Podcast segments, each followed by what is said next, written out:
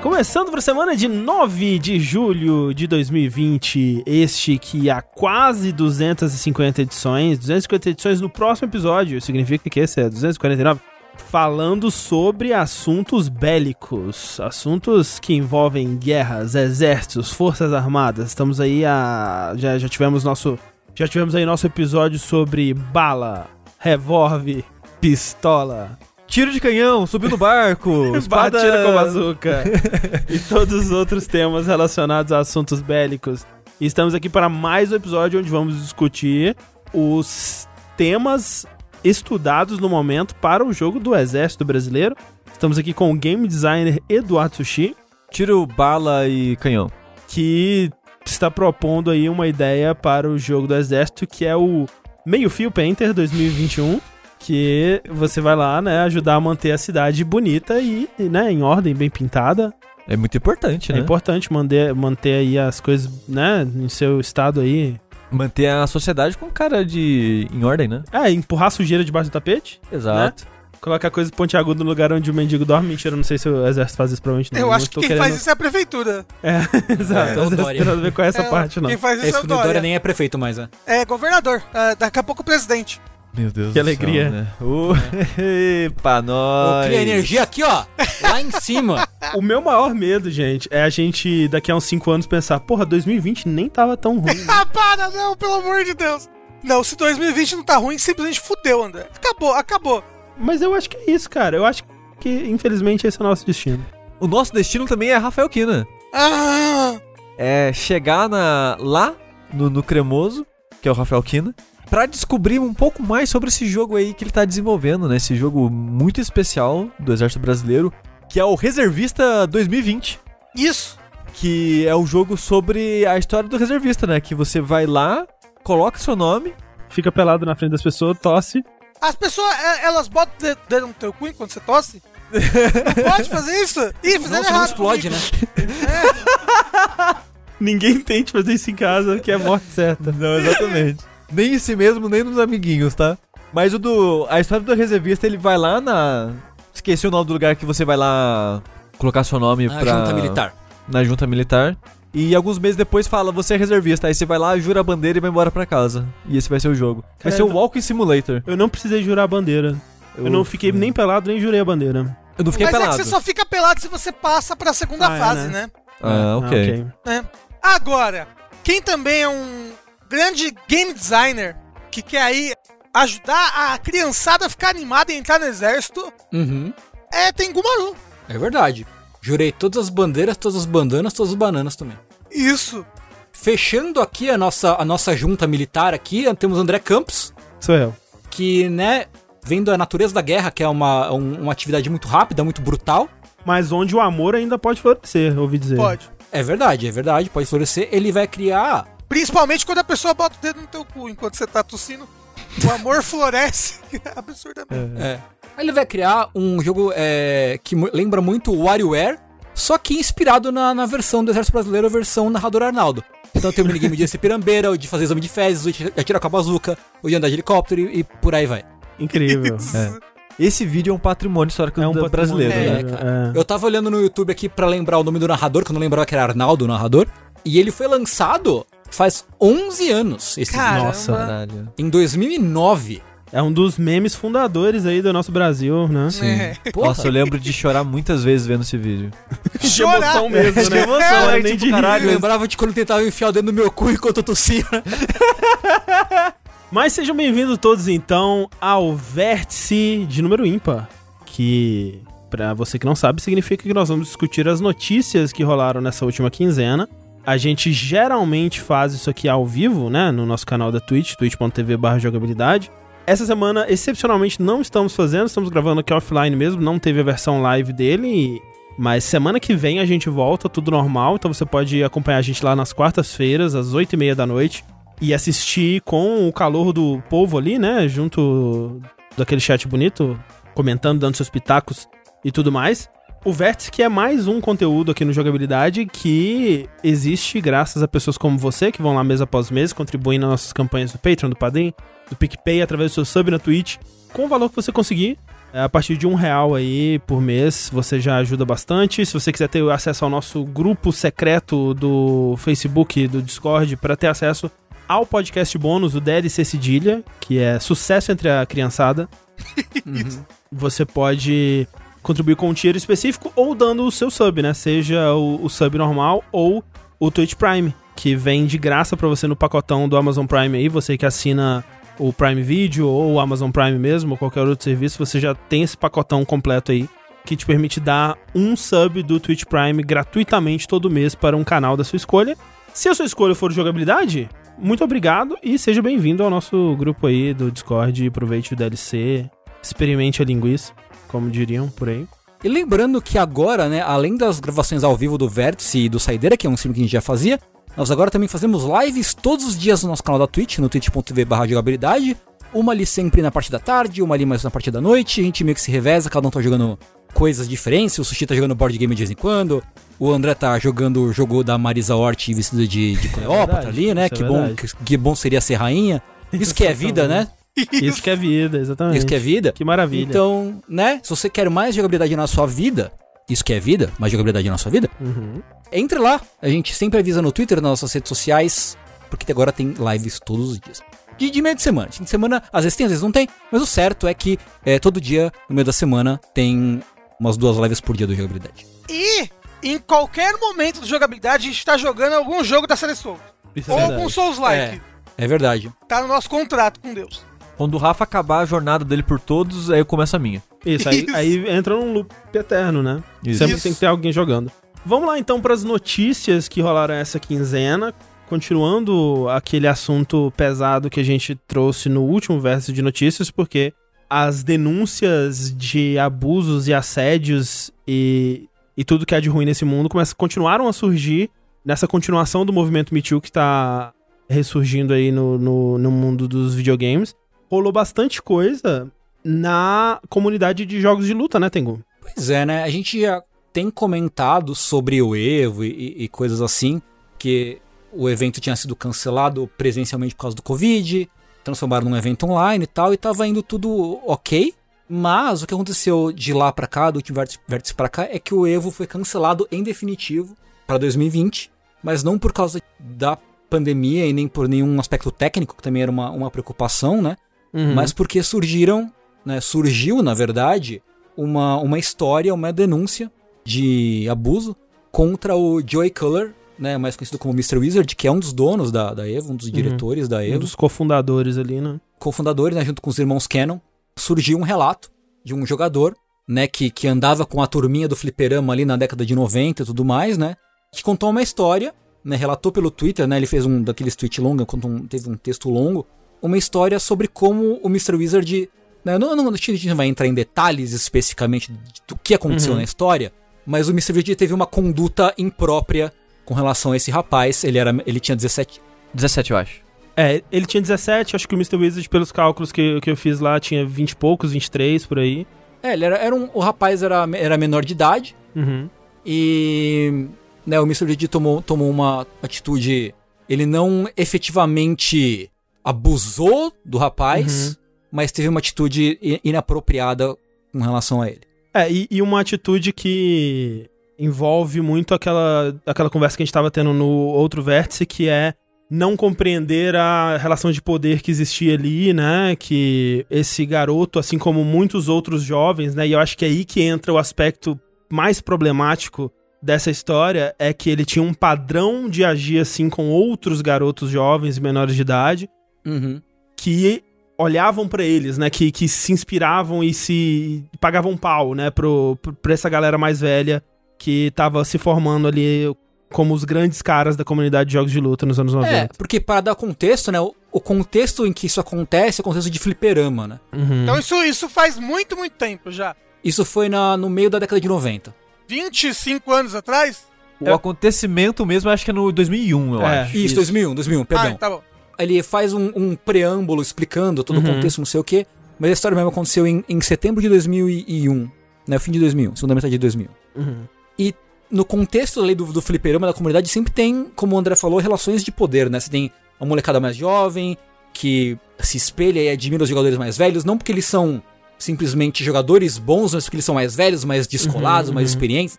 Né, Tem essa, essa relação, esta- estabelece essa relação de poder indireto até. Uhum. E nesse contexto, né, rolou esse, essa, essa atitude imprópria. Logo em seguida que rolou essa história, a organização do Evo soltou uma nota falando, ó, a gente tá, né, aquela meio que nota que to- toda empresa solta quando estoura algum tipo de denúncia nesse estilo. Ah, tamo vendo isso aí. Uhum, tá pronto investigando e tal. É, tá, tá no Ctrl V, né, basicamente, esse tipo de, de declaração. Mas apesar dessa declaração automática, a princípio eles, eles agiram bem rápido, né? É. Foi rápido, foi. Em poucas foi horas depois, eu acho que eles já tinham É. agido. Porque começaram a surgir outros posicionamentos, né, de, outros, de outras empresas, de outros jogadores, né.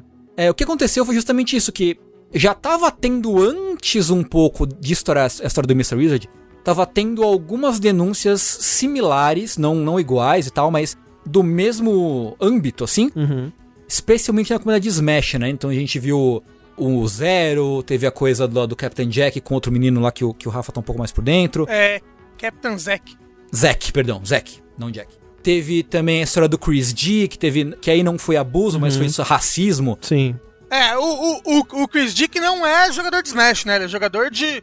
O Chris G, que ele é de Marvel, né? Ele é de outras, né? Street Fighter e É. tal, não é de Smash, né? Inclusive, essa história do Chris D é, é uma história antiga, né? Que, tipo, É, ela, sim. ela, ela, ela aconteceu em 2017, mas a, a, o grupo dele, né? Que é o. Como é que é o nome do grupo? Era o Evil Genius. Isso, o Evil Evil Genius. É. Ele tomou uma atitude agora, né? Só em É, relação muito. a isso. Tem, É. tem muita coisa estranha, assim, né, nessa, em algumas dessas declarações aí, que a gente vai acabar não conseguindo entrar em todas, porque são, São, muitas, muitas, né? são muitas, são É. muitas. São muitas, são Mas muitas, nessa, é. por exemplo, do Chris G com o Evil Genius, a declaração do Chris G fala que o Genius sabia dessa parada, né? Tipo, quando contratou É, que ele. ele comunicou, né? Ele, é, ele a organização, comunicou, o, o Ivo Genius falou, não, a gente sabe disso, a gente vai te ajudar a lidar com isso, É. a gente vai te abraçar e tentar fazer você superar isso.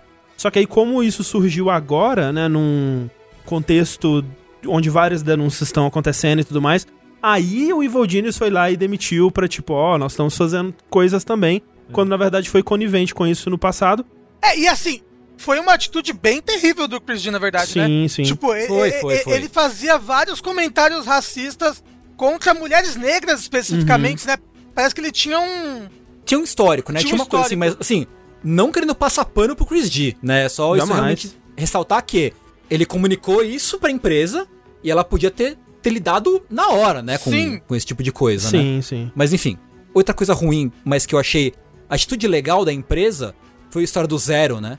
Foi o Zero, que a empresa não simplesmente desligou ele, mas falou: "Ó, a gente vai dar um acompanhamento psicológico pra esse cara pra, pra tirar ele da, da, da coisa, sabe? O Zero, mas eu, eu, acho que o Zero não, porque o Zero. O Zero, ele nem tava mais competindo. Ele, ele se aposentou no Smash Ultimate, ele não compete mais. É, eu sei que teve alguma, alguma organização que fez no anúncio oficial deles, né? Falou, ó, a gente vai, né? Ele vai, vai afastar o cara, mas a gente vai dar um acompanhamento psicológico pra ele, porque é, a gente acha melhor e tal. E eu acho isso bem louvável, na verdade. Sim, o, o do Zero, inclusive, foi. É uma situação mais louca, porque o Zero, quando isso estourou, não estourou com ele, estourou com outras pessoas. Estourou com o. Estourou com um comentarista, estourou com o Nairo. E aí as pessoas cobraram o posicionamento do Zero no sentido de que o Zero era muito amigo dessas pessoas. Ah, qual que é o seu posicionamento disso? Ele falou, ah, não. Porra, é vida, né? Que terrível, blá blá blá. E aí, depois, ele mandou um outro. Ah, não, porque eu também fiz certas coisas aí, né? Que, porra. Blá blá blá. Aí passou mais uns dias ele, não, porque eu, eu fiz esse taquite errado, mas ó, já me desculpei. Aí passou mais uns dias ele, não, gente, realmente, Uhum. fiz merda pra caralho. Aqui uma lista de todas as merdas que eu fiz. Uhum. Eu não sei se.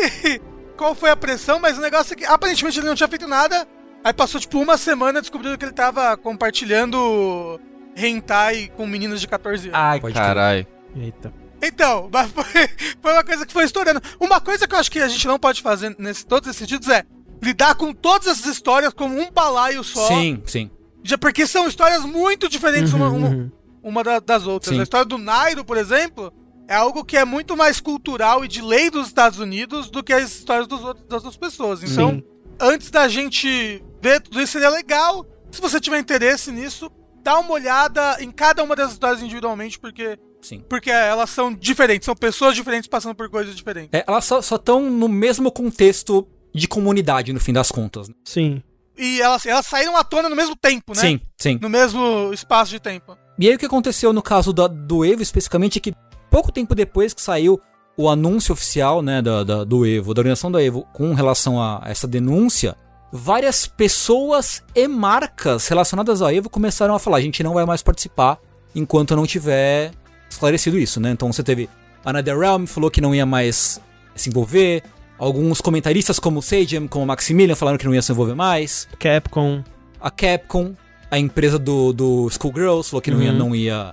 Mesmo porque nesse meio tempo aconteceu também coisas com o Mike Z, que é um dos designers principais do Schoolgirls, rolou coisa com ele também. Ah, então, assim, começaram a pipocar diversas denúncias, as empresas começaram a, a se retirar.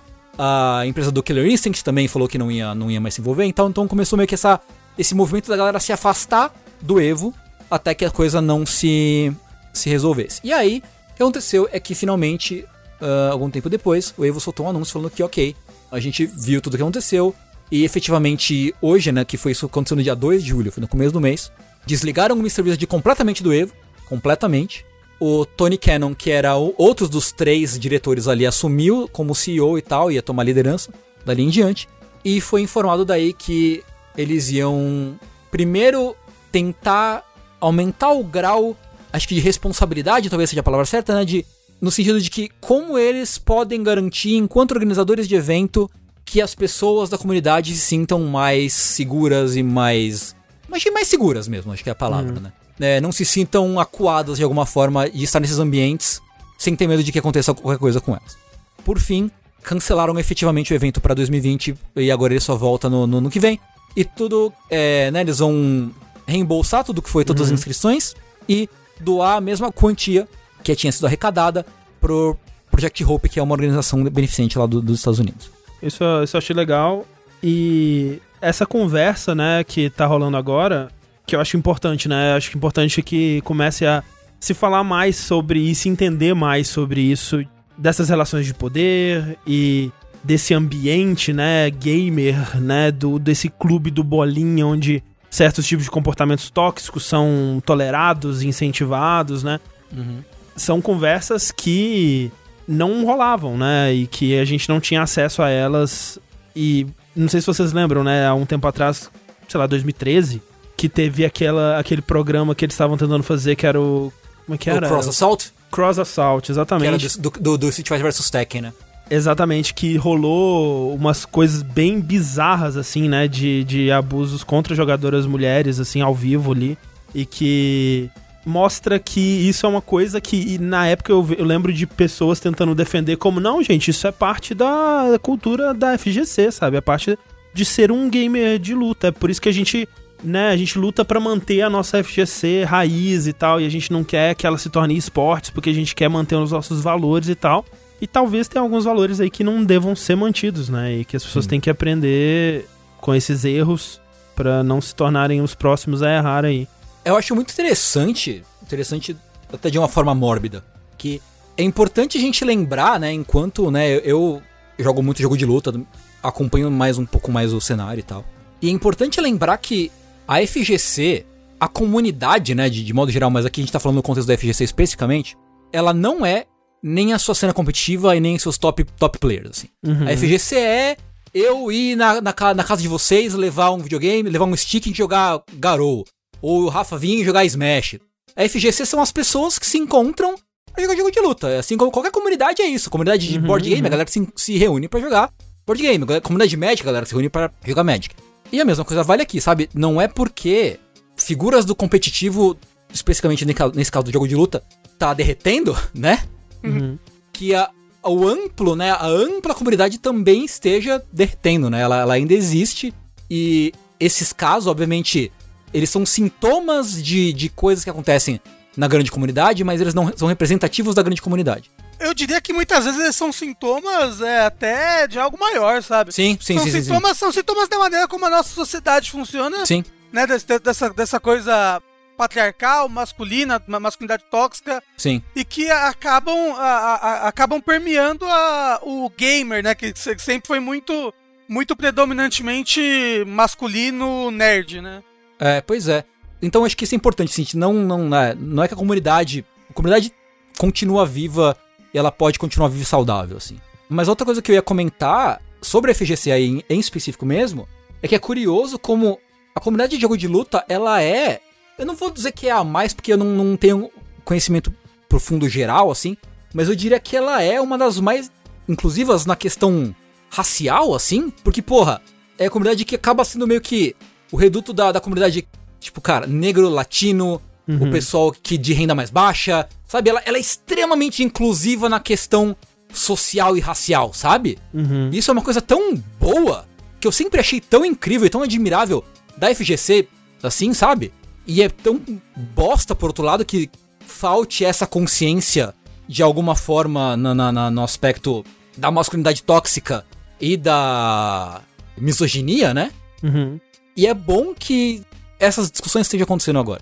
Não precisava, não, não deveria ter que acontecer coisas como essas que a gente tá descobrindo agora para que essas discussões aconteçam, né? Mas pelo menos é bom que elas estejam acontecendo cada vez com mais intensidade e mais, mais proeminência, assim. É, eu, eu acho que vai ser aquilo. Isso, isso no, no final das contas, vai acabar moldando uma comunidade melhor, eu acho, mais Uhum. saudável. Eu espero que sim, eu espero que sim. Mantendo levemente o mesmo tema, eu vou voltar rapidinho pro último vértice de notícias, onde a gente comentou sobre o ambiente de trabalho na Ubisoft. Uhum. Que a gente comentou que houveram algumas denúncias, né, sobre pessoas específicas lá dentro com comportamentos inadequados, pra dizer o mínimo, que a empresa no geral sabia e ninguém fazia nada. Uhum. Aí, desde aquela história que a gente comentou, a Ubisoft se manifestou. Ela disse que vai trabalhar com os advogados pra ter uma maneira melhor estrutural de lidar com esses problemas, Uhum. de encontrar eles e lidar com eles de maneira mais rápida. E durante esse processo de melhoria interna, digamos assim, ou tentativa de, a Ubisoft acabou demitindo dois funcionários do alto escalão Dois vice-presidentes, né? Exato. Tommy François e o Maximine Belandi. Eles foram demitidos. É, eles estão naquilo que eles chamam do administrative leave, né? Que é quando eles são afastados enquanto uma investigação ocorre, né? Exato, porque aparentemente os dois foram alvos de acusações Múltiplas, né? múltiplas de, de vários funcionários, Uhum. ou de estarem encobertando Uhum. outros funcionários, ou eles mesmos estarem praticando os atos. É, é sempre aquela parada, tipo, quando você ouve a notícia, na hora você pensa, tá melhorando. Uhum. Eu acho que algo bom pode sair daí. Essa parada deles estarem trabalhando numa maneira melhor de responder, tipo, opa, aconteceu uma acusação, vamos já investigar isso acontecer, parece bom. Uhum. Uma, uma empresa ela tá preparada, tem um setor, digamos assim, pra lidar com isso, para mim parece algo saudável. Mas aí sempre vem aquele cinismo de, será mesmo? É, sempre que rola esse tipo de coisa, a empresa costuma responder com estamos fazendo mudanças e tal. É. O que eu achei diferente nessa é que, assim, foi o, o Yves Guillemot, né, que fez um post falando das mudanças. E algumas delas eu achei, assim, ele realmente apontou nomes e medidas mais práticas, assim, de coisas que estão realmente já acontecendo. Por exemplo, ele falou que tem agora um setor de cultura do ambiente do trabalho e como líder desse setor foi apontada uma mulher, a Lidwin Sauer. Que eu acho que é muito inteligente porque, né, a maior parte esmagadora desses casos são casos que acontecem contra mulheres e ter uma pessoa pra tentar melhorar a, a cultura do, de- do ambiente de trabalho me parece parte dessas mudanças estruturais que eles estão falando. Se isso vai ter algum resultado na prática, realmente não dá pra saber. Mas, né, ele também falou de trazer empresas terceirizadas pra investigar e pra receber feedback anônimo, né, e tal. E esses passos que você imaginaria que já deveriam ter que acontecer, sabe? E, e eu não sei Faz por que que não tempo, estavam. né? É, mas é, é realmente dá uma sensação de que, olha, talvez as coisas melhorem, mas com aquele cinismo de fundo mesmo. É só porque a gente tem dificuldade, né, de acreditar que as coisas podem melhorar em relação a empresas, né? A Uhum. gente perdeu a fé já, né? Sim, sim. É, e eu acho importante também que exista essa investigação, né? Não que deva se duvidar dos depoimentos das vítimas, obviamente que não, mas é importante apurar exatamente o que que estava acontecendo e por que que estava acontecendo, né? E o que exatamente que foi feito, né? E tal. É justamente para não colocar tudo num, meio, num mesmo balaio, né? Como o Rafa tava falando. E até porque eu acho que legalmente a pessoa é inocente até que se prove Uhum. o contrário, né? Então, Sim. tipo, pessoa foi acusada de alguma coisa qualquer. Primeiro, investigar. É. se isso é verdade e tudo mais, pra depois a gente vai. Porque, porque o negócio é que o tribunal da, da internet normalmente é um tribunal que eles já julga, né? Sim. De cara as coisas. Eu acho que na vida real isso não é assim que funciona. As coisas têm, têm que ser julgadas de acordo com, com a lei, de acordo com. Elas têm, elas têm que ser julgadas de maneira justa, sabe? E aí sim, pô, a pessoa fez algo de errado, realmente, pô, realmente, tem, ela tem que ser punida de acordo. É, exatamente. E, e é aí que eu penso, por exemplo, no caso do, do Mr. Wizard, né? E assim, a rapidez, né, que a gente comentou com que tudo foi feito, né? E, e ele foi completamente desligado de todos os, os assuntos da Evo. Eu acho que foi tipo três horas depois. foi me- bem rápido. Me deixa um pouco preocupado, né? Assim, porque não que eu, de forma alguma, duvide dos depoimentos, até porque surgiram outras pessoas depois que corroboraram. corrobo- é, né? corroboraram com, os- com o que foi dito, mas me deixa preocupado disso que o Rafa tava falando, né? do- da punição ser proporcional ao que ocorreu, né? E tudo mais. Então, eu acho que é, é sempre melhor quando se dá pra fazer uma investigação e apurar os fatos antes, né? De, de ceder ao tribunal da internet, como o Rafa falou também. E eu não sei se isso foi feito no caso da Evo, não sei se eles tinham condições até de fazer, né? A Evo não é uma, uma organização do tamanho da Ubisoft que teria condições de contratar uma empresa terceirizada, O né? que pode ter acontecido na Evo era. Eles já sabiam das histórias. Tal- é, É. putz. E tava tipo. A gente sabe aqui, mas tão de boa. Entrou em público, tipo, agora não tem como mais. É, porque teve um ar disso mesmo, né? De ser um segredo, um segredo. Muitas vezes é, né? Essa é a Aberto, parada. sim. A, a investigação, ela tá lá pra ter certeza, mas muitos desses casos, tipo, voltando pra Ubisoft, né? As histórias que a gente comentou no último vértice, muitas delas é. Apareceram vários funcionários que falaram. Eu também tive problema com ele, ou eu conhecia uma pessoa que tinha problema com ele. E várias pessoas é, relataram as mesmas histórias das mesmas pessoas. Uhum. Então, normalmente, nesse ambiente de trabalho, a pessoa não faz isso uma vez. Uhum. Ela cria um ambiente em volta dela de merda É. que muitas pessoas sabem, às vezes muitas pessoas relatam e ninguém faz nada. Então, a investigação estaria pra só meio que oficializar isso e lidar de uma maneira devida, né? Faz sentido. É, tipo, me lembrou um pouco da Pixar, né? Quando aconteceu Sim. um negócio lá contra um dos caras que criou Toy Story, né? Inclusive. É o John Lasseter, né? É, tipo, todo mundo já sabia. Uhum. Todo mundo ali dentro da empresa já sabia daquilo. Era algo. Era, era, ah, e a cultura dessa empresa é você abusado por esse moço aqui, entendeu? É, abusado moralmente, no caso, Uhum, né? uhum, Sim, sim. Que ele fazia. Então, tipo, é, pode ser isso também. É, no, no lance da Evo rolou co- alguns comentários espalhados, tipo, ah, galera, então, lembra quando eu fiz esse post num fórum? Vocês acharam que eu era Anônimo, né? louco e tal, não É. sei o que, baniram o cara. Então, assim, dá a entender que era realmente um, um segredo a céu aberto, assim, né? Um segredo que, que as pessoas que as pessoas conheciam. Pelo menos um, o círculo mais interno ali talvez conhecesse. É, faz sentido. O louco desse caso da Wizard é que era um negócio. Foi um negócio muito, muito antigo que continuou até hoje? Ou, tipo, foi algo lá de 2001? Aparentemente foi isso, foi um fato que aconteceu em 2001. Até onde eu vi, não teve outras pessoas que contaram outros casos similares a esse. É que sei lá, é, que eu tô falando. Pô, 2001 eu era outra pessoa, mas 2001 eu tinha 10 anos, né? Então. Pois é. Mas continuando falando de outros assuntos aí da Ubisoft, Rafa. Bem, continuando falando de outros assuntos da Ubisoft, alguém de dentro de Assassin's Creed Valhalla, pelo visto, está. deu a louca no, no patrão. Porque o que tá vazando de gameplay de Assassin's Creed Valhalla. Tá vazando mais? Vazou, já vazaram dois gameplays, Sushi. É que eu não assisti, eu ouvi o primeiro, não assisti, só li sobre. Tipo, ah, aparece isso, isso e aquilo, mas eu não quis nem assistir. E agora você vazou outro? Vazou, vazou um boss agora também. Hum, Que delícia. O negócio é que vazou essa semana que agora que a gente tá gravando o vértice. Vazou um gameplay de 30 minutos. Que é- era uma invasão, assim, viking a uma fortaleza. E aí agora, ontem ou anteontem do dia dessa gravação, vazou um gameplay lutando contra um boss, assim. Em ambos os gameplays, in- inclusive, era, era com a personagem feminina, hum. né? Que vai ter o mesmo nome, acho que, do, Ivor, do né? personagem masculino. Sim. É.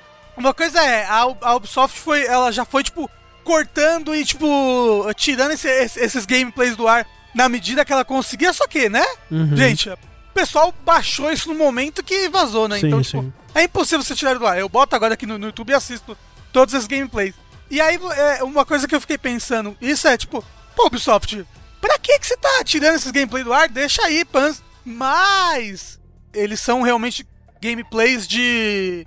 De uma versão ainda em desenvolvimento Uhum. e que eu tenho certeza que a Ubisoft, normalmente, que é o normal de uma empresa, ela não quer mostrar o jogo do jeito que ele tá agora, sabe? Porque as pessoas já, já, já. Tem pessoas que já estão preocupadíssimas com o gameplay que foi mostrado, porque. Meu Deus do céu! Olha esses bugs, olha esse negócio gráfico, esse glitch gráfico. que tá Animação aqui. bem travada, né? É, olha essa animação travada, tipo, é um gameplay de um jogo de desenvolvimento que não era pra estar sendo mostrado Uhum. esse gameplay. Então, tipo, enquanto você desenvolve um jogo, gente, ele é todo quebrado, ele é todo cheio de bug gráfico, ele é todo. Né, você ainda- tá trabalhando naquilo ali. E normalmente você mostra quando tá mais bonitinho, assim, ó, tá mais bonitinho aqui, pans. É, a gente poliu essa parte, vamos mostrar ela. É, porque a gente sabe como é a internet pra, pra julgar Uhum. pra jogar os jogos, né? Nesse tipo de coisa. Porque olha, olha o Homem-Aranha. Ai meu Deus, nerfaram as poças d'água. É que nem Nesse a história, lugar. a história de que todo brasileiro é um treinador de futebol. É. Todo interneteiro é game dev. Sim. Isso, é. Todo internet é game dev, porque, tipo.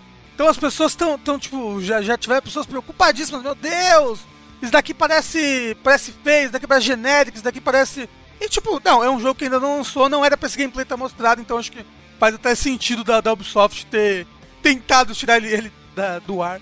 É foda que muitas das críticas que eu vi também são sobre o que você faz no jogo e como tá a estrutura dele. E eu vi pessoas decepcionadas e tipo, nossa, mas parece muito com outros Assassin's Creed. E eu fico pensando, meu, meu querido, você chegou agora a esta festa? Porque Assassin's Creed é isso aí, cara. Tipo, já, já agradece que mudou um pouco do, sei lá, do é, Syndicate pro Origins, né? Que rolou É. ali realmente uma mudança do, do que é o jogo. Mas, pô, esperar que isso vá acontecer de, de jogo em jogo agora também, ou pelo menos de dois em dois. O negócio é que, de jogo em jogo, até poderia acontecer. Se não fosse um jogo que eles lançassem quase todo ano. Eles aumentaram o intervalo de um ano pra dois, mas o escopo do jogo É. tá o dobro também. Então, é esse que é É. o lance. É não, porque ó, o Assassin's Creed Odyssey, eu já eu, eu, eu, eu falei quando eu falei um pouco dele aqui. Mas ele é estúpido de gigante, ele é estúpido. E esse vai ser E maior. esse vai ser maior. É, e aí falando que o Valhalla vai ser maior ainda em dois anos. Gente, eles não mudaram o jogo. Esse jogo tá, ele tá montado em cima do Odyssey, sabe? Sim, sim. E do Origins. Na e verdade, mais. é. Então, tipo, Tá montado em cima do Origins, né? Porque.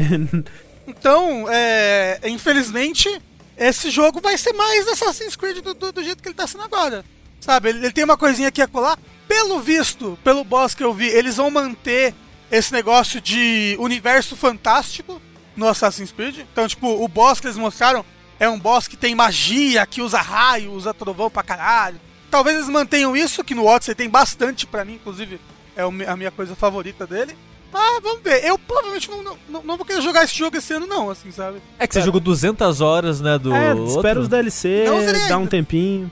Misericórdia. Ali- aliás, aliás, eu zerei a campanha, não zerei os DLCs. Zerei Uhum. só um. Bom, é, vou esperar uns dois anos, aí eu jogo Valhalla. É, eu acho que o Valhalla eu tô pronto pra jogar. Eu acho que eu dei o tempo suficiente. Eu acho que se ele lançar e eu.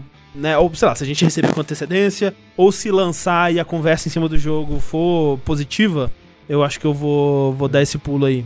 Apesar de que tem Ghost of Tsushima, né? Que é um, meio que um Assassin's É. Creed ao que tudo indica. É, Parece que no escopo menor, pelo menos, É, né? Porque não vai ter talvez. 500 horas. Mas no Origins, quando ele saiu, o pessoal falou bem. Eu já fiquei tipo, putz, acho que dá pra dar uma chance, mas acabei ignorando. Aí saiu o Odyssey, as pessoas elogiaram, continuaram elogiando. Falei, putz, acho que vou dar uma chance. Acabei não dando. Agora eu acho que eu vou. Agora você acha que você vai, Sushi? Todos esses jogos eles estão diminuindo em questão de temática, eles estão diminuindo em o quanto que eu me interesso. Tipo assim, porra, Egito, que da hora, velho, vai ser muito show e, e realmente foi. Aí, porra, Grécia Antiga, pô, da hora, hein, maneiro. Mas não tão maneiro quanto o Egito, né? Agora, Vikings, putz, eu joguei God of War. É, tô de boa, eu acho, sabe? Já assisti a série, né? Do Vikings. É, É, eu tô, no- eu tô numa mistura do sushi com o André, assim, porque o, o último Assassin's Creed que eu joguei foi o da França. é o Unity. Esse é ruim, hein? Nossa. É ruim mesmo, gente. Eu comprei no Play É ruim. 4. É ruim. Porra. Ai, eu fiquei animado com Assassin's Creed. Sushi, Bota eu comprei fé que é ruim. Assassin's Creed. Esse não é bom, não, é. É. E aí eu fiquei, porra, Origins, né? Aí passou. Ah, é o Odyssey, né? Aí passou. Aí, de repente, agora. Mas eu tenho um problema que eu tenho preguiça de jogo comprido, assim, de mundo aberto, então É. não sei, sabe? E é comprido, hein? Por falar em jogos compridos que não mudam muito de uma versão pra outra, e de Ubisoft, né? Ubisoft The Game, mais uma vez aí, ataca novamente. nós temos que falar sobre Far Cry 6, que foi agora oficialmente anunciado. Vai aparecer no Ubisoft Forward, que ocorrerá nesse fim de semana, provavelmente já aconteceu quando vocês estiverem ouvindo esse podcast. Conta pra gente aí como é que é o. Conta aí do futuro como é que é o Far Cry 6. Igual sempre foi. É, Igual- no caso tem sido desde o 3. é. Queria dizer que comentaram no Twitter que não seria a época de E3 se não tivesse pelo menos um leakzinho de Ubisoft, né? É verdade. E tiveram vários, olha só. Então, tem, tem- é, é aquele gostinho de E3 que tá faltando, um temperinho ali. Cara, é foda porque se imagina se Far Cry 6 for a coisa que eles iam guardar pra explodir as nossas cabeças no no Ubisoft Forward, vai ser muito triste porque Far Cry, né, gente, uma série que tinha tanto potencial, era era foi sinônimo ali de inovação, de ideias muito loucas, né? Água Far Cry, depois o fogo que se alastra pela savana africana. Febre amarela? Febre amarela, tomar comprimido de febre amarela, que saudade. Arma que trava, tem que destravar a arma. E depois foi botar fogo no maconharal, né? É, depois. É um, bo- é um bom, momento. É um bom, momento. Então, o lance é o seguinte: Far Cry nunca foi um jogo ruim. E é o, é o mesmo que eu tenho a dizer sobre Assassin's Creed de modo geral. Assassin's Creed já teve mais baixos até. Mas Far Cry é um, um jogo que se você pega pra jogar ele, é sempre muito bom. Assim, ele é muito bem feito, ele é muito polido, ele é muito gostoso de jogar. E especialmente acho que o 3 e o 4. O 4 eu nunca cheguei a terminar porque eu já tava bem saturado do 3, né? Que ele só meio que repete a fórmula. O 3, principalmente, ele tinha um frescor, né, quando ele veio. Ele tinha um- uma coisa muito nova ali. Ele ganhou até prêmio de jogo do ano no- quando ele saiu, acho que foi 2013, né? Ele saiu no finalzinho, tipo, novembro, dezembro do ano, assim. É. E foi por isso que a, a Ubisoft montou em cima dele, porque o 3 deu tão certo. E é bizarro, né? Porque o lance do 3 é o Vaz, né? Tipo, um dos lances do 3, né? O que chamou a atenção das pessoas inicialmente foi aquele trailer na E3 que mostrava ele fazendo aquele discurso da insanidade dele lá e tal, que parece que foi quase todo improvisado, né, com o ator, com o Michael Mando, né? Eles tentaram até expandir um pouco o personagem dele, que não seria ninguém de muito importante no fim das contas. Acho que, eu não sei, eu lembro de ter lido umas conversas que talvez nem estaria no jogo mesmo aquilo. E depois eles tentaram expandir um pouco a participação dele, mas mesmo assim, se você joga Far Cry 3, o, o Vaz, ele é só um pedaço, né? Você eventualmente mata ele e o jogo continua por mais 50 horas, sei lá. É. Mas ele é a capa do jogo, É. ele é a coisa que as pessoas lembram foi do jogo. o. A publicidade do jogo foi toda em volta dele. Teve o, o ator com o cosplay de Vaz fazendo filminho e tal, e participando de entrevista e tudo. E meio que a Ubisoft tá até hoje, até hoje, perseguindo isso. Far Cry virou um jogo que você tem um vilão, que é uma, tipo, um, um grande um destaque, assim, tipo, o jogo é centrado nesse vilão, Que é a capa do jogo. que é a capa Cê- do jogo. é, acho que todos os Far Cry é o vilão e a capa do jogo. É, e aí você constrói em volta, né? Tipo, o 4 é o cara do Troy Baker lá, é. Min, alguma coisa, Pagan Min, né? É, isso. O, o Primal não, né? O Primal, não sei, na verdade. Eu não, O, o Prime, a capa é o Mamute, que é o grande vilão do jogo. é o grande vilão do jogo, interpretado não, não, não, pelo Andy é- Serkis. Mas é porque aí os, os spin-offs são, são. São onde eles saem um pouquinho dessa forma. Mas nem tanto, né? Porque o, o, o Far Cry 5 é o cara lá, supremacista branco lá. Aham. No spin-off do 5, que é aquele New Dawn, é a Pepe e Neném, né? São as duas irmãs lá, que Sim. são as vilãs. É o Blood Dragon e o Primal que saiu disso, da é, capa, nossa, não sei Blood então. Dragon, caralho. Olha só como que Far Cry poderia ter sido mais, né? É. Pensa só em Blood Dragon.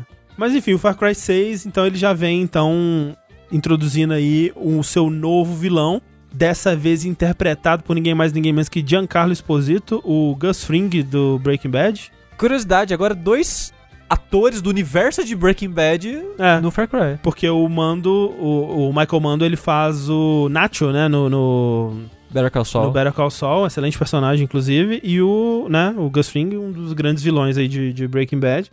E agora, ao que tudo indica, eles vão se unir numa história aí, porque rumores dizem que, né, a capa do jogo tem o Giancarlo Esposito, o personagem dele, que chama Anton Castilho, em foco assim, e embaixo, assim, um, um garoto, um jovem, que as pessoas estão já especulando que seja o Vasco, por conta da marca que ele tem, a cicatriz que ele tem na sobrancelha, alguns aspectos do rosto dele e tal. Aí vai mostrar a origem do, da, da insanidade, André. Nossa, cara, vai que ser preguiça. o Exposito Uou. falando pra ele, você sabe qual que é a...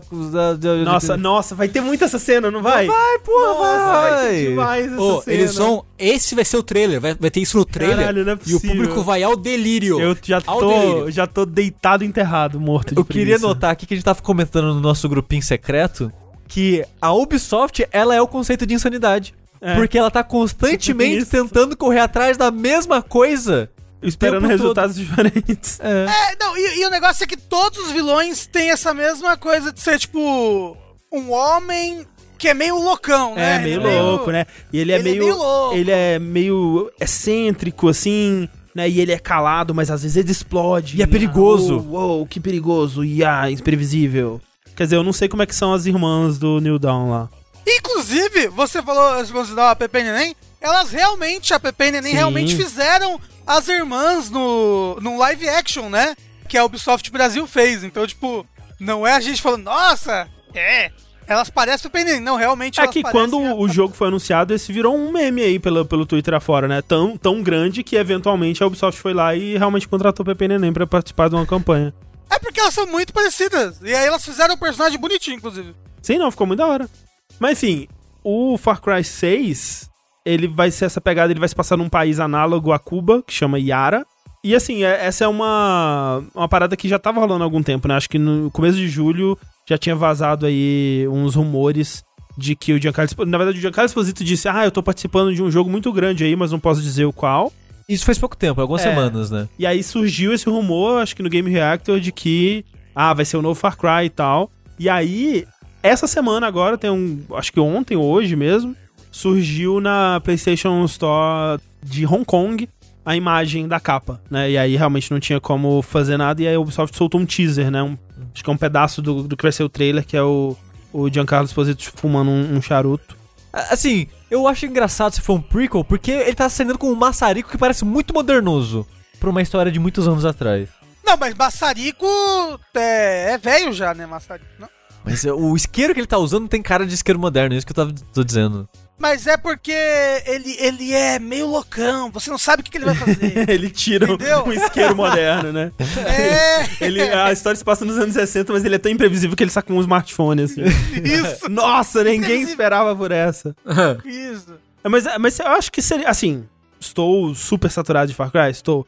Mas a ideia de um Far Cry que se passa numa Cuba dos anos 60 me parece legal, porque, de novo, o que a Ubisoft faz muito bem é construção de mundo, cara. Eles fazem É isso verdade. realmente muito bem.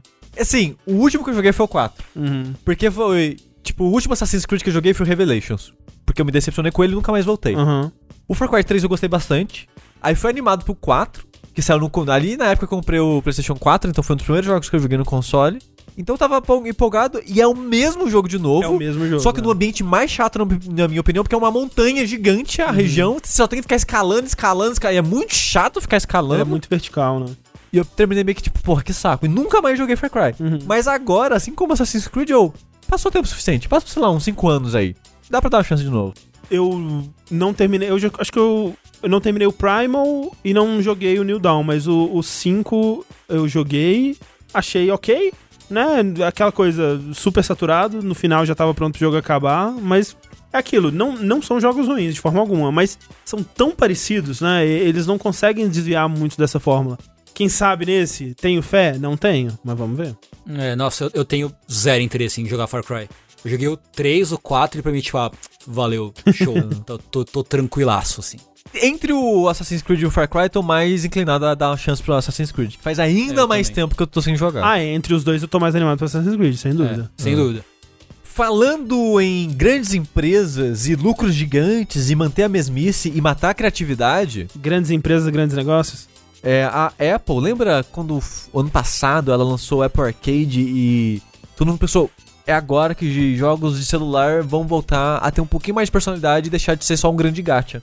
Tá, e a Apple pra salvar o mercado de jogos de celular. É, porque a Apple Ai, ai, lançou ano passado o Apple Arcade, que no Brasil acho que era 12 ou 16 reais por mês de assinatura, pra você ter lá o acesso a centenas de jogos. No começo não era, mas hoje em dia já tá centenas de jogos, se eu não me engano.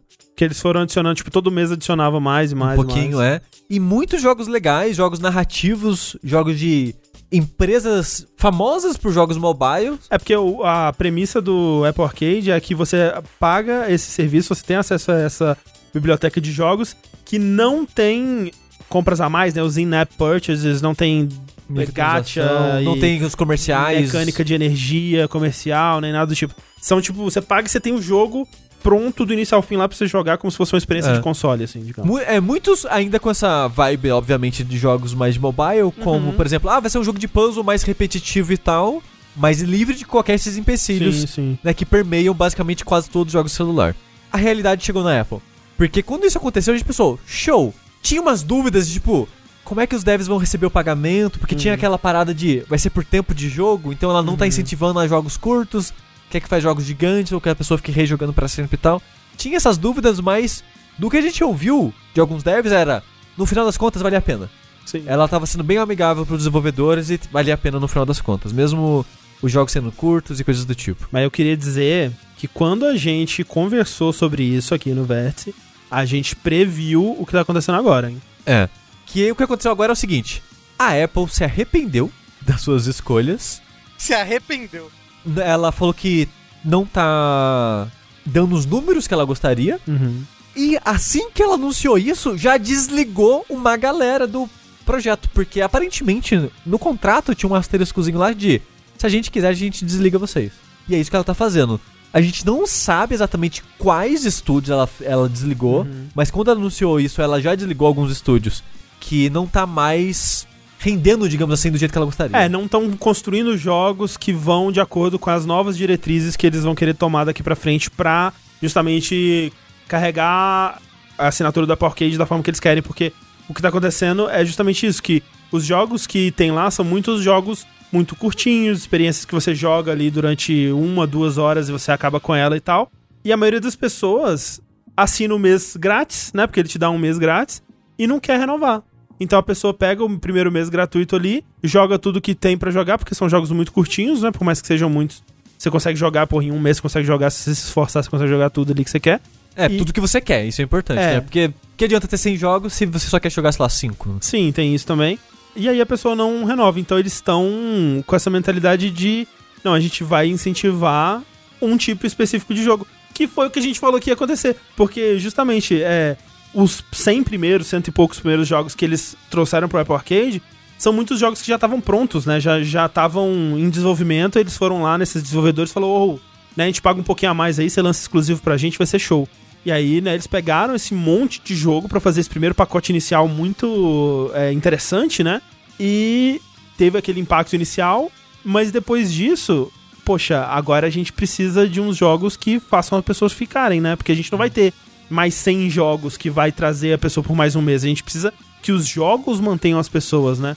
E aí eles até falam que o jogo que eles se inspiram é aquele do Grindstone. Grindstone, que é um jogo bem nessa pegada de jogo de celular, né? É o jogo da Cap, né? Que parece muito legal, de Sim, fato. sim. Mas é meio triste é, essa mudança. E mais triste ainda, esse desligamento sem avisar as pessoas. É. Porque quando isso aconteceu, eu vi no Twitter os devs reagindo e era tipo, eu não sabia que isso ia acontecer. Eu descobri agora, lendo as notícias. Sim. E a gente não tá mais na parceria com eles. E é isso. A Apple pagou eles pelo tempo que ficou lá. E é isso, acabou. É, tipo, eles Tchau. ainda foram pagos. Porque eles. Muitos desses contratos de publishers, eles são pagos por milestones, né? Aqueles Sim. metas específicas de desenvolvimento que eles atingem. Então, tipo, até o momento que foram cancelados, eles foram pagos por todos esses milestones e tal. Mas É acabou, isso. né?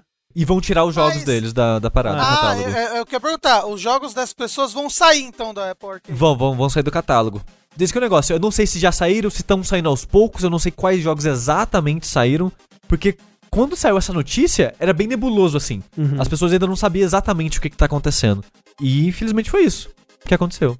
Era um serviço que eu tava tão empolgado, porque o que aconteceu é que no final do ano passado, pro começo desse ano, eu tentei comprar um iPad por aquele Grabber, Hum. que é tipo, ah, tá alguém viajando no mundo, eu entro em contato com a pessoa através desse serviço, a pessoa que tá viajando compra a parada lá fora e traz pra mim. Eu encontrei, entrei em contato com um cara que aparentemente ele vivia disso, trazia dezenas e dezenas de coisas de fora. O cara enrolou, me enrolou por uns 3, 4 meses me respondeu, tipo, uma semana antes da pandemia, falando, ó, não vai dar pra trazer. Aí aconteceu a pandemia e não tive mais como comprar. Aí o dinheiro que eu tinha guardado pra comprar um iPad, que ia ser usado mais pra Thalys pro trabalho dela, né? Que ela trabalha com designer, então era importante pra ela pra desenhar as estampas, as coisas, fazer os elementos dos desenhos dela. Aí eu tô dinheiro em board game. Aí não tem mais como comprar iPad. É, obrigado, cara dos Estados Unidos, filho da puta. É. Mas é, é aquilo, né, que a gente com- sempre comenta que uma plataforma, é, o jeito que a plataforma funciona, ela molda o tipo de jogo que vai ter nela, né? Se pro Apple Arcade continuar funcionando como um serviço viável, o que importa é que as pessoas continuem a jogar os jogos por muito tempo, isso vai moldar o tipo de jogo que vai ser feito para essa plataforma. E aí você não tem mais a premissa inicial do Apple Arcade, que é olha essa variedade de tipos de jogos diferentes e todos com suas próprias ideias e não limitados pelo que um jogo tem que ser pra funcionar bem. E não tem mais isso, porque É. agora os jogos eles vão ter que se aderir a um, a um- um conjunto de expectativas. E é muito triste, porque é, é o que parece ser a realidade do- dos jogos em mobile, né? Que ou você faz o seu jogo de um jeito muito específico, com né, regras até tipo, ó, como tem que ser o seu ícone, como Uhum. que tem que ser, sei lá, as primeiras 30 minutos de experiência, ou você não tem sucesso, não tem muito espaço pra inovar ou pra tentar coisas diferentes, assim, é triste. Infelizmente. E olha só, por falar em realidades insustentáveis do desenvolvimento de jogos e como ah, o mundo real acaba moldando como os jogos são feitos, Shawn Layden aí, o ex... O que que ele era? CEO, presidente? Já... Da, da PlayStation, eu acho, nem É. era da Sony, né? Alguma coisa assim, ele era o chefão da Playstation. Acho, é, acho que era talvez vice-presidente, chairman, alguma coisa. Muitos é, cargos, os muitos cargos, eu nunca entendo dos cargos. É. Agora ele virou um ermitão, né? Você viu a foto dele agora? Vi de Com a barba. barbaça. Acho, acho que sempre que uma figura grande sai assim, a primeira coisa que ele faz é: "Eu vou deixar a barba crescer, É. vamos ver. É, é tipo eu na quarentena, vou parar de tomar banho, ou parar de cortar o Isso. cabelo, parar de fazer a barba. O Sean Layden, ele deu uma entrevista pro Venture Beat, que é uma entrevista bem legal, inclusive, que faz de vários, né, da visão. Cara, o Sean Layden, assim, é foda, né? Quando ele foi introduzido no começo ali do PlayStation 4, ele tomou meio que o lugar do, do Jack Tratton, que era um cara que a gente já tava acostumado, né? Eu lembro que rolou muita resistência, tipo, ele parecia um cara meio chato e sem graça, sem carisma. Mas, especialmente vendo essa entrevista, nossa, ele tem uns insights assim, ele tem um- umas- uns pensamentos muito interessantes sobre a indústria, né? E é um cara que tá nela há muito tempo. Ou tava, né? Não vai saber se ele vai voltar. E por isso tiraram ele, ele de lá. O pessoal da Sony Europa aí, ó. Conspiração. Conspiração. Então, É. reptilianos. Mas, né, nessa entrevista até fala a história interessante, né, da camiseta do Crash, né, que meio que essa ressurgência toda do Crash só aconteceu porque ele usou uma camiseta de Crash. Tipo, ele apareceu com a camiseta de Crash no, no painel da Sony. É. Só que não- o Phil Spencer. É, só que não teve, não tinha nenhum, nenhum anúncio de Crash. Ele só, ah, vou usar a camiseta do Crash. E todo mundo ficou tão tipo, caralho, vai ter coisa nova de Crash. E a internet entrou num povo rosa tão grande que a Activision olhou um, se pá tem interesse pelo Crash aí, e aí que ela encomendou os remakes, que venderam super bem, e aí que ela encomendou o remake do, do- de corrida e agora o, O novo. o novo, né? E que vai ter um de celular agora também, né? É, Olha que loucura, né? Você tem uma IP é. na sua mão que um monte de gente ama e você simplesmente não sabe disso. Imagina, né? Tá tão desinteressado no seu catálogo. É, caralho, que, quem é que, que tem clonoa mesmo pra me bater? É a É Capcom? Namco, é Namco. É a Namco, Namco, filha da puta, volta pro clonoa, caralho. Mas a, que- a Namco não tem o cacife do, da verdade. Activision, Tá porra. bom. Tem que É, aparecer a o Phil é da Spencer. Blizzard, o né? Phil Spencer vai aparecer com a camisa do Clonoa, vai dar tudo certo. Mas então, o que ele falou nessa entrevista que repercutiu aí foi sobre a duração dos jogos, né? Que ele comenta sobre como que os jogos hoje em dia eles estão custando aí, os jogos, né, os AAA mega fodas aí, nível dos que a Sony produz aí, os party da Sony, né? Horizon, The Last of Us, etc. Eles estão custando aí por volta de 80 a 150 milhões de dólares para serem produzidos, isso sem a parte da, do marketing, né? Só a produção do jogo mesmo. Isso é um investimento que ele é feito muitas vezes ao longo de cinco anos sem nenhum retorno, né? Nesse modelo mais tradicional que eles usam, né? Que não tem early access, não tem nada desse tipo. Depois uma explosão de investimento em marketing, né? Marketing, que é quase, sei lá, se pá, dobra esse custo aí ainda. Sim. E é um valor que ele meio que dobra é, a cada geração, né? Na geração passada era meio que a metade disso, nessa agora tá entre 80 e 150. É, isso foi algo que ele falou, né? É. Era, algo, era uma estimativa que não, não fazia Eu ideia. Também não. E a expectativa é que talvez dobre de novo agora pra essa próxima geração. e que isso é basicamente insustentável, né? Que não tem condições de você investir 300 milhões num jogo que vai ser desenvolvido ao longo de 5 anos, talvez mais, né? Porque o tempo de desenvolvimento dos jogos também tem aumentado, né? Sim. Hoje em dia, pra você ter um jogo AAA mega foda, né, original, assim, você não consegue fazer isso em menos de 5 anos.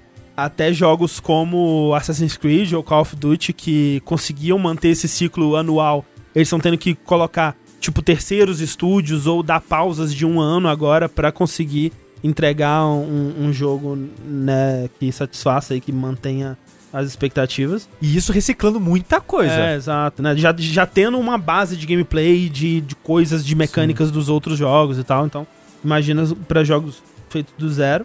E aí você pensa assim, tipo, ok, alguma coisa nessa equação, né, tem que sofrer, né? E a gente sabe quem que sofre, né? Que é, são os, os funcionários. Porque se, se o preço, se o, se o tempo de desenvolvimento ele não pode ir muito além de cinco anos, vamos dizer, porque fica difícil para a empresa não receber retorno, né, num tempo tão grande. Se a duração do jogo ela tem que ser mantida também, né, a expectativa é que um jogo AAA dure, sei lá, 20, 30 horas aí. Se o preço do jogo também não pode ser aumentado, né, porque ele fala que desde que ele entrou na indústria, os jogos custam 60 dólares e isso não foi mexido até hoje. Claro que, tipo, an mais antigamente, né, era mais comum variar, né? Na época do Super Nintendo, por exemplo, o Mega Drive. É porque era de cartucho pra cartucho, né? É, tipo, ah, o cartucho do Star Fox ele vai ser mais caro porque ele tem um chip a mais. Então, né, talvez ele custasse 80 dólares e tal. Eu acho que era 100, ó. Mas realmente, quando entrou, especialmente na geração do PlayStation, padronizou ali pra 60 dólares e nunca mais se mexeu. Sendo que o preço de desenvolvimento desses jogos cresceu mais de 10 vezes de lá pra cá, né? Então, alguma coisa tem que mudar aí, né? É, é interessante, eu não sei na Europa como é. Eu acho que na Europa eles manteram a paridade, né? De tipo, de euros pra libras Uhum. pra dólar. Mas no Japão os preços têm sofrido mudanças. assim, Sim, né? Hoje sim. você pega um jogo novo de, sei lá, de Switch, por exemplo, e ele custa 9 mil ienes, o que dá mais ou menos uns, uns 90 dólares, Uhum. né? Quase, quase 90 dólares. Então, pelo menos lá, lá eles ajustaram esse, esse, esse valor. E mesmo assim, lá no Japão, ele é mais, eles são mais flexíveis nisso, que para mim parece mais interessante. Que, mesmo entre jogos AAA, tem alguns que é tipo é, 8 mil, alguns são 9 mil, alguns são 7 mil. Ele não é fixo, é todos são 9 mil, sabe? Mesmo entre jogos mega grandes, assim. É, isso fora o mercado de usado, né? Que é, que é super ultra importante no, no, no contexto do Japão, pelo menos. Tudo bem que, né, jogo da Nintendo no preço não baixa nem a pau, é, nem no usado, mas lá ainda tem um esse mercado que é super atrativo, né, também. E aí, assim, uma das coisas que o Sean Layden, ele diz que ele gostaria de ver são os jogos mais curtos, né? Ele pensando no que que dessa, vamos dizer, dessa pirâmide aí que poderia ser mexido pra melhorar o resto, é, a, dura se a duração dos jogos fosse diminuída, né? Se o que se espera de um jogo AAA mudasse aí de 20, 30 horas de jogo pra, sei lá, 10, no máximo, 15 horas de jogo. Que eu sinto que por um tempo foi isso, né? A gente passou por uma época, especialmente na época do PlayStation 3, É, o, co- o começo do PlayStation 3 os jogos eram mais curtos. é, Eu lembro que o Uncharted, o Uncharted 1 era tipo 8 horas. É, no Call of Duty a campanha era tipo 6, 7 horas, né? Ah. E hoje em dia voltou a aumentar. Por conta dessas expectativas que as pessoas têm. Eu lembro que as pessoas criticavam muito, nossa, mas só 7 horas de campanha e tal. Eu, eu lembro da guinada, foi o começo da geração do PS4. Uhum. Porque lembro que foi o ano dos jogos gigantes. Sim. Porque até o final do PS3, constantemente foi subindo a duração dos jogos, foi subindo, subindo aos pouquinhos assim. E quando chegou no PS4, não sei se era pra tipo, ah, já que a gente vai investir um monte, faz o jogo explodir em conteúdo, sabe? E virou isso. Tanto que. Acho que foi 2014 ou 2015 mesmo. Foi 2015, né? Que foi só isso. Todos os jogos AAA era gigante. É. A culpa é da, da, da Ubisoft. Ah, um- eu, eu diria que em parte é sim. É, o Ubisoft The Game ele se tornou muito popular aí na, na geração passada, né? É. E o que, que vocês acham? Vocês acham que os jogos hoje em dia eles são longos demais? Vocês gostariam de ter jogos mais curtos, de modo geral? Eu, eu acho que os jogos são longos demais, sim, cara. Eu concordo com o Tengu. Eu entendo a lógica da pessoa que jogos são caros, eu só posso comprar um a cada tantos meses. Eu queria que ele durasse, eu entendo essa lógica. Mas ao mesmo tempo, pra gente que trabalha com isso, eu tenho uma visão um pouco diferente. Porque a gente tem que estar constantemente tendo que jogar jogos diferentes. A gente tem que consumir muito em pouco tempo, digamos assim. E esses jogos gigantes me dão uma preguiça hoje em dia que eu, às vezes eu não quero nem jogar. E mesmo quando eu jogo, me incomoda porque eu sinto as barrigas no jogo. Ah, sim. Tipo, o God of War, adorei o jogo. Tem tanta coisa lá que dava pra tirar. Dava pra tirar Sim. uns 20% dele Sim, fácil, fácil. ali e não ia fazer falta pro conteúdo do jogo. Pra duração, pra você que queria que o jogo rendesse 40 horas, realmente ia fazer falta. Mesma coisa o The Last of Us. Uhum. Eu tirava uns 30% dele fácil. Fácil, é. Não, dava, tipo, é aquilo, eu acabo, se é um jogo que eu gosto, eu quero mais dele, né? Tipo, de modo geral, se, eu, se é um jogo que eu gosto muito de como ele joga e das coisas que estão acontecendo, eu quero estar naquela experiência o máximo que ela continuar sendo agradável pra mim. Só que eu entendo também isso, né? Que muitas vezes os jogos eles são longos não porque eles precisam ser, porque eles querem contar muita coisa ou porque eles têm muitas ideias, não. Muitas vezes são longos pra suprir essa expectativa que existe, né? De que, né, um, um jogo AAA ele tem que ter no mínimo uma quantidade X de horas, um, um tamanho X de experiência. Ou então, tipo, ele é longo porque, tipo, é. É o futuro, sabe? Você sempre tem que ser maior do que o jogo Isso. anterior, sabe? Sim. Sim, é tipo, sim. você acha que o Valhalla vai ser maior que o Odyssey porque. Não, é uma demanda que os jogadores realmente reclamaram que o mapa do Odyssey é muito Exato, pequeno. exato. Não, mas é porque ele tem que ser maior, ele tem que ser. Tem que ter mais horas, mais conteúdo. Sim. É, é doido, né? Porque eu penso no- no- na forma com que eu prefiro consumir jogo, né? Que eu gosto, tipo, eu prefiro que o jogo seja mais curto, mas que eu possa rejogar ele de várias formas mais interessantes, tipo, sei lá, Dark Souls. Dark Que não é, se for parar pra ver, não é um jogo longo, mas, cara, a, a vida útil dele é muito comprida, é muito longa, né? Jogos tipo, sei lá, os jogos de ação da Platinum, tipo, sei lá, Bayonetta, Metal Gear Rising, são jogos curtos, mas que você pode rejogar eles e, e mordendo essa carne dele, esse recheio dele, por muito, muito, muito tempo. Sim.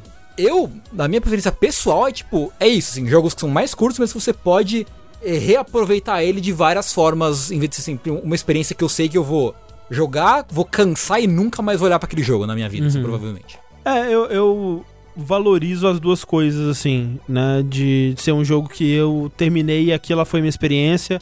E eu gosto também de jogos que eu volto pra, pra rejogar eles com frequência, assim. O que me. O que eu abriria a mão facilmente é justamente disso. Se jogos mais curtos forem significar que o, o, o desenvolvimento não vai sofrer tanto, né? Que vai ser um desenvolvimento mais curto, que os estúdios vão conseguir se manter melhor. E até conseguir experimentar mais, porque num ciclo de desenvolvimento eles têm mais janela pra errar até, né? E tentar Sim. coisas diferentes e tal. Isso pra mim me parece mais positivo. Claro, também tem o lance do, do, né, do crunch, aquela conversa toda que também rola quando tem um- jogos desse escopo gigantesco. Mas apesar de que eu acho que limitar o tamanho do jogo não necessariamente lim- Não. e- e removeria ou, ou afetaria o crunch. Isso só significa que você vai começar um próximo jogo Mais rápido. um É. próximo crunch mais rápido, Sim, sabe? sim, sim. Isso é, é outra conversa. E voltando pra isso que você tava falando, Sushi, de ter. Da pessoa que compra um jogo só, né? E que ela quer que aquele jogo renda bastante. Acho que tem. Existem jogos que se emprestam mais a isso também, né? Tipo, Sim. RPGs, É, é, jogos. RPG. Muitos jogos eu acho que eles, eles, tão, eles seguem esse caminho do, do RPG por causa disso, né, também. Uhum. Pra ser mais gigantão. Sim. É, é que eu penso, por exemplo, o Persona 5, sabe? É um jogo gigantesco, né? Tipo, o, o Vanilla, tipo, 100, 120 horas, o, o Royal mais ainda do que isso. E é um jogo que pra mim ele podia nunca acabar, sabe? Eu gosto tanto de jogar, de estar com aqueles personagens concordo. e viver naquele mundo assim. Que é isso, tipo, o próprio The Last of Us, eu, eu enxergo, assim como no Persona, cara, tem momentos aqui que poderiam sair fácil, né? Tem várias gordurinhas, várias barriguinhas aqui que se você tirasse o jogo ele fluiria melhor, né? A, a história se desenrolaria melhor e com um ritmo melhor e tal. E provavelmente seria melhor para os desenvolvedores, né? Que gastariam menos dinheiro, desenvolveriam em menos tempo e tal. Mas eu gosto tanto de estar naquele mundo, de continuar a jogar o que aquele jogo tem para me oferecer, que eu aprecio a duração dele, sabe? Então eu fico nesse meio termo aí, eu não sei. É, eu, eu vou falar que eu aprecio os dois pratos também. É tipo, eu aprecio. É, que nem livros, sabe? Eu aprecio livros curtinhos que vão, que vão contar uma história ali em 150 páginas, uma coisinha bonitinha. Mas eu também aprecio, às vezes, é, sagas de sete livros, sabe? Tipo, Sim. que eu vou, eu vou viver naquele mundo por um tempo, sabe? Eu vou esquecer da minha própria realidade por um tempo. Então, eu gosto de ambos os tipos de jogos. O, eu acho que o importante seria que pudessem existir os dois tipos de jogos, né? Porque É, o que é. a sensação é que hoje em dia muitos são gigantescos porque há uma expectativa de que eles sejam gigantescos e não porque os criadores, né, querem. é, Acham isso fundamental pra experiência. É tipo, o Persona, eu tenho um sentimento parecido. Eu adorei cada hora que eu passei nele e não achei ruim ele ter durado, sei lá, 115 horas que eu levei pra terminar ele. Mas o problema é que a maioria dos jogos que a gente comenta disso, que ele é grande demais, é que ele se. Ele dá a sensação que é grande demais. O Persona, você meio que não sente que ele é grande demais, porque ele não é tão esticado quanto muitos jogos. Tipo, sei lá, Assassin's Creed Odyssey. Sabe? Ele parece que ele é muito mais esticado do que ele deveria. Uhum. Ele não precisava ser tão grande assim. E você sente isso, tipo, nossa, né? Fazendo os mesmos tipos de missões, fazendo você andar longe, fazendo você perder tempo, sei lá, com muita tempo em inventário, qualquer coisa do tipo assim. E isso me dá muito preguiça. E se diminuísse pelo menos isso, essas partes redundantes dos jogos, Uhum. tirasse essa necessidade do- de a gente tem que ser grande, eu já ficaria muito mais feliz. Eu não acho que deveria acabar os jogos grandes. Tem muitos jogos grandes que eu gosto. Tipo, sei lá, Yakuza. Yakuza leva uns 40, 50 horas, que pra mim já é grande o suficiente, sabe? E aí eu gosto dos 40, Parece 50 que o próximo vai ser maior aí. O Eita, é verdade, ele parece que vai levar uns 80 horas. Uh! e eu me divirto muito no mundinho dele nesse tempo, sabe?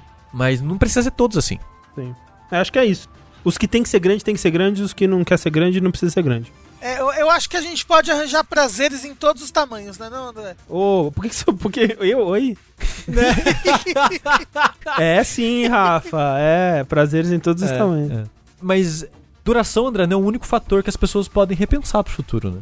Exatamente, porque veja só você, a próxima geração está chegando aí, e uma discussão que é feita já há muito tempo, inclusive foi levantada aí pelo nosso querido Sean Lender, eu lembro dessa discussão ter rolado no começo da geração passada, eu não me lembro, mas provavelmente rolou no começo da outra geração também, que é a, a discussão sobre o preço dos jogos, né? Será que, o, já que o custo de produção está aumentando tanto, né? Já que coisas como loot boxes e, e microtransações estão sendo vistos com maus olhos, inclusive até sendo regulamentado por certos governos e tal, e não tá sendo mais tão viável incluir isso no jogo pra que o desenvolvedor tenha um, um rendimento a mais pra compensar que os gastos continuam só a subir.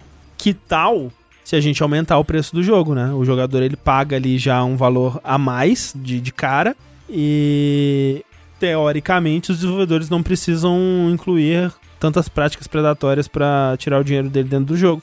E é o que aparentemente vai acontecer aí, aparentemente não, é o que vai acontecer aí com NBA 2K21. Eu tenho muitos sentimentos em relação a essa notícia, porque eu concordo que talvez seja a hora de aumentar o preço. Talvez tenha até passado a hora de aumentar o preço. Eu concordo que jogos são muito caros. Eu concordo que no Brasil é ainda mais caro de acordo com a nossa É, condição o financeira. tá fudido. Mas eu acho que tava na hora mesmo assim, sabe? Hum. Eu, eu não acho que é bom pro consumidor no, no final das contas, mas faz sentido aumentar o preço agora. Porém, o primeiro jogo que tá aumentando, eu acho muito errado. É, mas é, né? Porque, um, é um jogo que vai ter uma versão para PS5 e PS4, tá aumentando o preço só da versão de PS5, sendo que é um port da versão de PS4, não é um jogo feito diretamente pro PlayStation 4. É, tem que ver como é que vai ser isso aí, porque Cinco. eles falam que é. Eles- É. É, o do 5, na verdade. É, desculpa, tá é. confundindo os números aí dos consoles. Mas eles estão dizendo que a versão de- de- da nova geração é feita totalmente para a nova geração, É. né? E vai ter microtransação sim, senhor, É, porque exato. NBA 2K. Então, tipo, quando você fala, ah, o jogo vai aumentar pra 70 dólares pra ter um tempo melhor de desenvolvimento, pros desenvolvedores terem né, mais liberdade e diminuir o crunch, essas coisas todas, e diminuir microtransação. E não vai, vai continuar a mesma coisa. Essa é a parada. Os jogos vão continuar a mesma coisa. É o negocio com o patrão, sabe? É, o lance né, que o Zuchi falou, tipo, não é que isso virou uma necessidade agora. A necessidade existe faz tempo. Uhum. Sim. Pô, a gente falou, o jo- o jogo tá 60 dólares desde o começo da três geração atrás, sei É, lá. é. Sabe? Tipo, é- essa conta já não bate faz um tempo, já ainda mais com custo com verbas de, de marketing que são imbecilmente enormes, sabe? E, inclusive é uma coisa que o Cory Barlog falou, né, num- numa entrevista recente aí, tipo, ah, não, porque aumentar o preço pra 70 dólares é bom porque a gente não vai precisar, não vai precisar, entre aspas, botar DLC. E, porra, e pra mim isso é balela, É balela. turbo, assim. É, Então, é, é o- é o, É super é o balela. lance lá, não. Porque, né, você vai poder negociar com seu patrão. Você não vai poder negociar com seu patrão, tá ligado? Tipo, ah, é, agora que você tem menos direitos, você vai continuar tendo menos direitos. Não, André, é que agora que você vai ter que pagar pela sua mala no avião, Isso, exato. é, vai ser mais barata a passagem, Exato, André. vai sim. isso, é isso. O lance é esse, eu não, eu não acho que vai acabar com o DLC de forma nenhuma. Não vai acabar com a microtransação de Não forma vai. nenhuma. E é, é foda, né? Porque, que nem o, Tengu falou, não é um problema de hoje. E quando você olha, especialmente nas duas últimas gerações, a quantidade de coisas que eles já tentaram, né? Pra incluir esse valor extra depois, né? Teve estúdio que lançava o jogo completo no disco, mas com conteúdo que você tinha que pagar depois pra, pra liberar. Tem casos como, sei lá, o Asura's Wrath, que lançou o final da história em DLC, sabe? Isso. Teve a, a, a antológica era do Online Pass, né? Online Pass, teve, né, os, o Season Pass da vida aí. É, e tipo, hoje em dia o que eles fazem é um pouco menos predatório, que é aquela versão deluxe digital. Pague 10 dólares e vinha uma roupa a mais, Isso. sabe? Olha, você. Você não fale assim de mim, tá bom? minha- Eu não tenho culpa que vem a roupa. Tá bom? E aí eu sou obrigado a comprar a versão deluxe. Mas a parada é, é sempre 70, 80 dólares essas versões de luxo e nunca vem coisa que vale esses 10, 20 sim. dólares a Não. mais. É só porque eles querem muito que o jogo custe 70 dólares. Isso. Então, isso que é foda, porque realmente, se eles prometessem, né, ju- ju- jurassem com o dedinho não, assim... André, o primeiro jogo já é um exemplo que não é o Exato. caso. Então, esse que é o lance, não é, não vai ser o caso. E, E, tipo, é isso que é foda, porque se fosse, sei lá, sabe, The Le- The Last of Us 2 fosse é, exclusivo de PlayStation 5 e ele custasse 70 dólares. Eu ia falar, ok, faz sentido. Mas não, é vem no NBA 2K, cara, que ele representa tudo o de errado na parada. É cômico quase, né? É, tipo, É. é, é quase uma piada, assim. É o negócio, Sushi, que é o pior de tudo, é que a gente mora no Brasil, Sushi. Esse É. país abandonado por Deus, em que 10 dólares mais caro É vai 100 ser reais uma mais caro. facada. Não, Rafa, ser- Rafa, jogos de PlayStation 5 vão ser 400 reais, no mínimo. Ah! Ah! Ah, meu coração! faleceu, o para, Rafa Sushi. morreu. Perdemos o Rafa. Mas, Sushi, tudo bem, porque só quem vai conseguir comprar jogo do PlayStation 5 vão ser as pessoas que vão pagar, conseguir pagar os 10 mil que o PlayStation 5 vai É, custar. né? Ninguém, nenhum brasileiro vai ter que se preocupar com Acaba- isso, Sushi. acabou o videogame. Não tem mais, não tem PlayStation 5 Vamos no voltar Brasil. pro PlayStation 2, gente? Vamos lá, vamos bomba pet aí, atualiza. Né? Porra, né? Eu gosto como a gente voltou pros anos. No... Amplamente voltou pros anos 90, né? Né? Videogame super caro, dólar na casa do caralho, color. Power! Pois. Caralho, que tristeza, velho. Voltou nos anos 90, bicho. É, É. foda, é foda. É foda porque, né, você até quer ver o lado do, do desenvolvedor, mas primeiro, não tenho fé, segundo, sou brasileiro. Então desculpa aí, velho, é uma merda que vai aumentar o É. valor, sabe? É tipo, é, de novo, eu, eu entendo e faz sentido. Faz. É foda, pra gente é ruim, não tem como. É. Mas sabe o que é triste também, ô Sushizinho? O que que é, Rafa? Triste é a, a abstinência, a tremedeira que eu tô tendo aqui por falta de Nintendo Direct, ô Sushi. E porque você acordou tarde hoje. Ah, então, não, mas aquilo não foi uma Nintendo Direct, ô Sushi. Isso é aquilo verdade. foi uma Nintendo Treehouse que não é a mesma coisa. E também não, também não seria a mesma coisa. Mesmo que fosse um direct naquele esquema. É, um negócio que a gente já tá chegando, acho que a gente já chegou em um ano inteiro sem Nintendo Direct. É, porque o Nintendo Direct mesmo não rola mais, né? Agora eles substituíram por eventos pontuais, assim, ah, um Pokémon Direct, ou então vai ter uma live pra anunciar uma coisa específica aqui de um jogo. E ah, mas aí o, o Furukawa, que é o. Presidente da Nintendo. É, é o, o presidente atual da Nintendo, né? É, Nintendo of Japan. É isso aí. Isso. Ele falou um pouco sobre isso e basicamente o que ele falou é. É, Nintendo Direct, era legal, né? É, pô, já puta era! É, é, Já Ninte- era! Ele, ele falou, né? Nintendo Direct, já era! Agora é Treehouse, Treehouse, Treehouse. Ele misturou com. Gil Gomes. Gil Gomes ali. Foi O maravilhoso. Nintendo Direct. Já virou Lula agora. Então, assim, o que ele falou, ah, vamos ver no futuro, é achar um jeito melhor de comunicar. Olha, eu não sei, o negócio pra mim é que a Nintendo ela tem umas ideias de jirico que eu não duvido que vai ser, tipo, sei lá, um, um marketing code. Eles te dão um código de 12 dígitos que você, você tem que digitar em algum lugar obscuro do seu Switch. E aí você vê um- uma propaganda de um próximo jogo. É, é bizarro, deles. porque assim, a justificativa que eles dão é o lance da pandemia, né? É, Mas não é como se o Nintendo Direct fosse super, né? Porra, nossa, que Presencial. parada presencial e bem produzida, né? Foda, assim. O que, o que eu poderia pensar é que, por causa da pandemia, os jogos da Nintendo estão sendo atrasados. Sim, mas a Nintendo teve já grandes jogos esse ano, né? E, e tem alguns aí a- a- a- ainda a vir, né? né? né? O Mario. É, Paper Mario agora. E acabou, né? O que E mais? acabou. E É, acabou. A Nintendo Mas não é. tem nada anunciado pra esse ano. Não, anunciado não tem mais, mas esse ano já lançou, né? Já- Esse ano teve o quê? Teve. Animal Crossing. Animal Crossing. Mas é, mas é, são coisas que já estavam pra há muito tempo pra lançar o Animal Crossing, era pra lançar no passado. Uhum. Eu Sim, acho sim, sim. que eu acho que realmente o que deve ter atrasado, tô, tô especulando aqui com informações tiradas do Instituto de Pesquisa do Tirei do Cu. Eu acho que porque por causa da pandemia talvez o que ela tinha, o que ela iria anunciar esse ano atrasou e não vai mais lançar esse ano. E ela não tem o que anunciar e por isso que ela não faz direct. É, mas o lance é que já tem um ano, né? E que ela não faz direct e não tem um ano de pandemia ainda, né? Então tem uma coisa aí. Ah, que o Japão tá sempre à frente, né? É. É, tem. Mas a parada é que às vezes o Direct também era foco em outros, né? Jogos third party, jogos É, exclusivos, sim. mesmo que temporário. E mostra lá, não era só jogos da Nintendo, né? É que o sobrinho do Furukawa que fazia os direct, a edição, tá com corona. Isso. Aí por isso atrasaram. Que o que rolou nesse meio tempo foi é, eventos específicos, né? Coisas específicas, como tipo do, do DLC de Pokémon, aí teve Uhum. do, do Ninja Smash. lá e tal, né? Te- teve o do Smash, Do né? Smash, do Com o Smash. Sakurai na casa dele. Pois é. Mostrando as três TV gigantescas do lado da outra que ele tem. É, e teve o, o Treehouse, né? Que teve. É, Nada. foi basicamente sobre. Que foi muito interessante a experiência de assistir ao vivo essa, esse evento. Foi incrível. Porque o evento teve uma hora e foi meia hora de. Não que a gente esperasse que ia ter nada bombástico, tá? Só pra deixar claro, assim. Mas foi engraçado porque foi meia hora de gameplay de Paper Mario, que pareceu interessante. Foi legal, foi legal. né? Uhum. E meia E a gente, porra, né? Vai ter. A Nintendo anunciou no Twitter, pô, a gente vai mostrar um jogo novo da Way Forward, né? Pô, Shan- um novo Shantae, Né, porra. exclusivo do Shantae. Switch. O WayForward fez Contra 4, fez várias coisas legais o WayForward. Isso de pequeno, mas faz coisas legais. Que a gente empolga.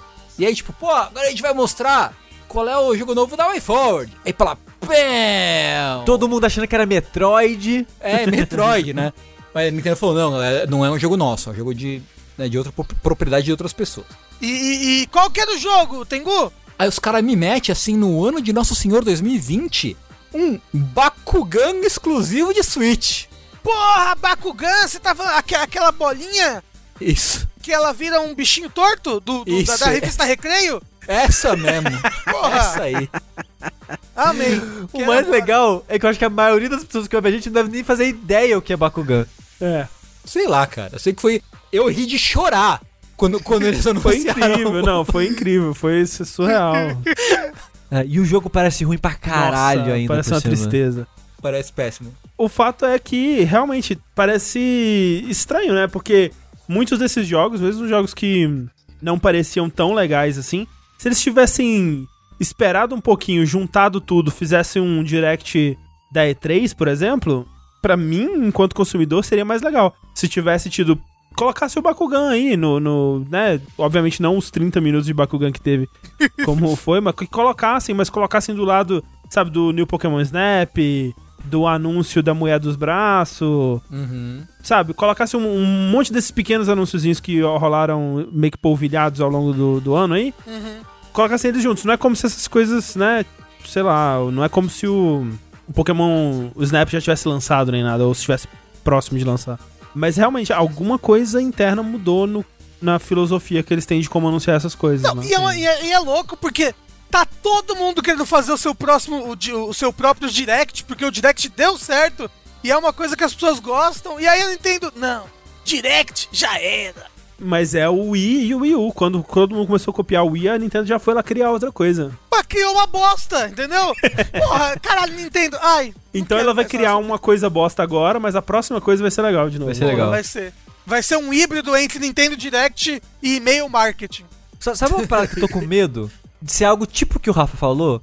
Que eles meio que, sei lá, criam um aplicativo pro celular que vai ser o Nintendo Newsletter. Vai e ela ser vai postar só as coisas lá. Ai, Sushi, vai ser isso, que ódio. Cara, eu tenho muito medo dela ser idiota nessas paradas assim. A Nintendo é.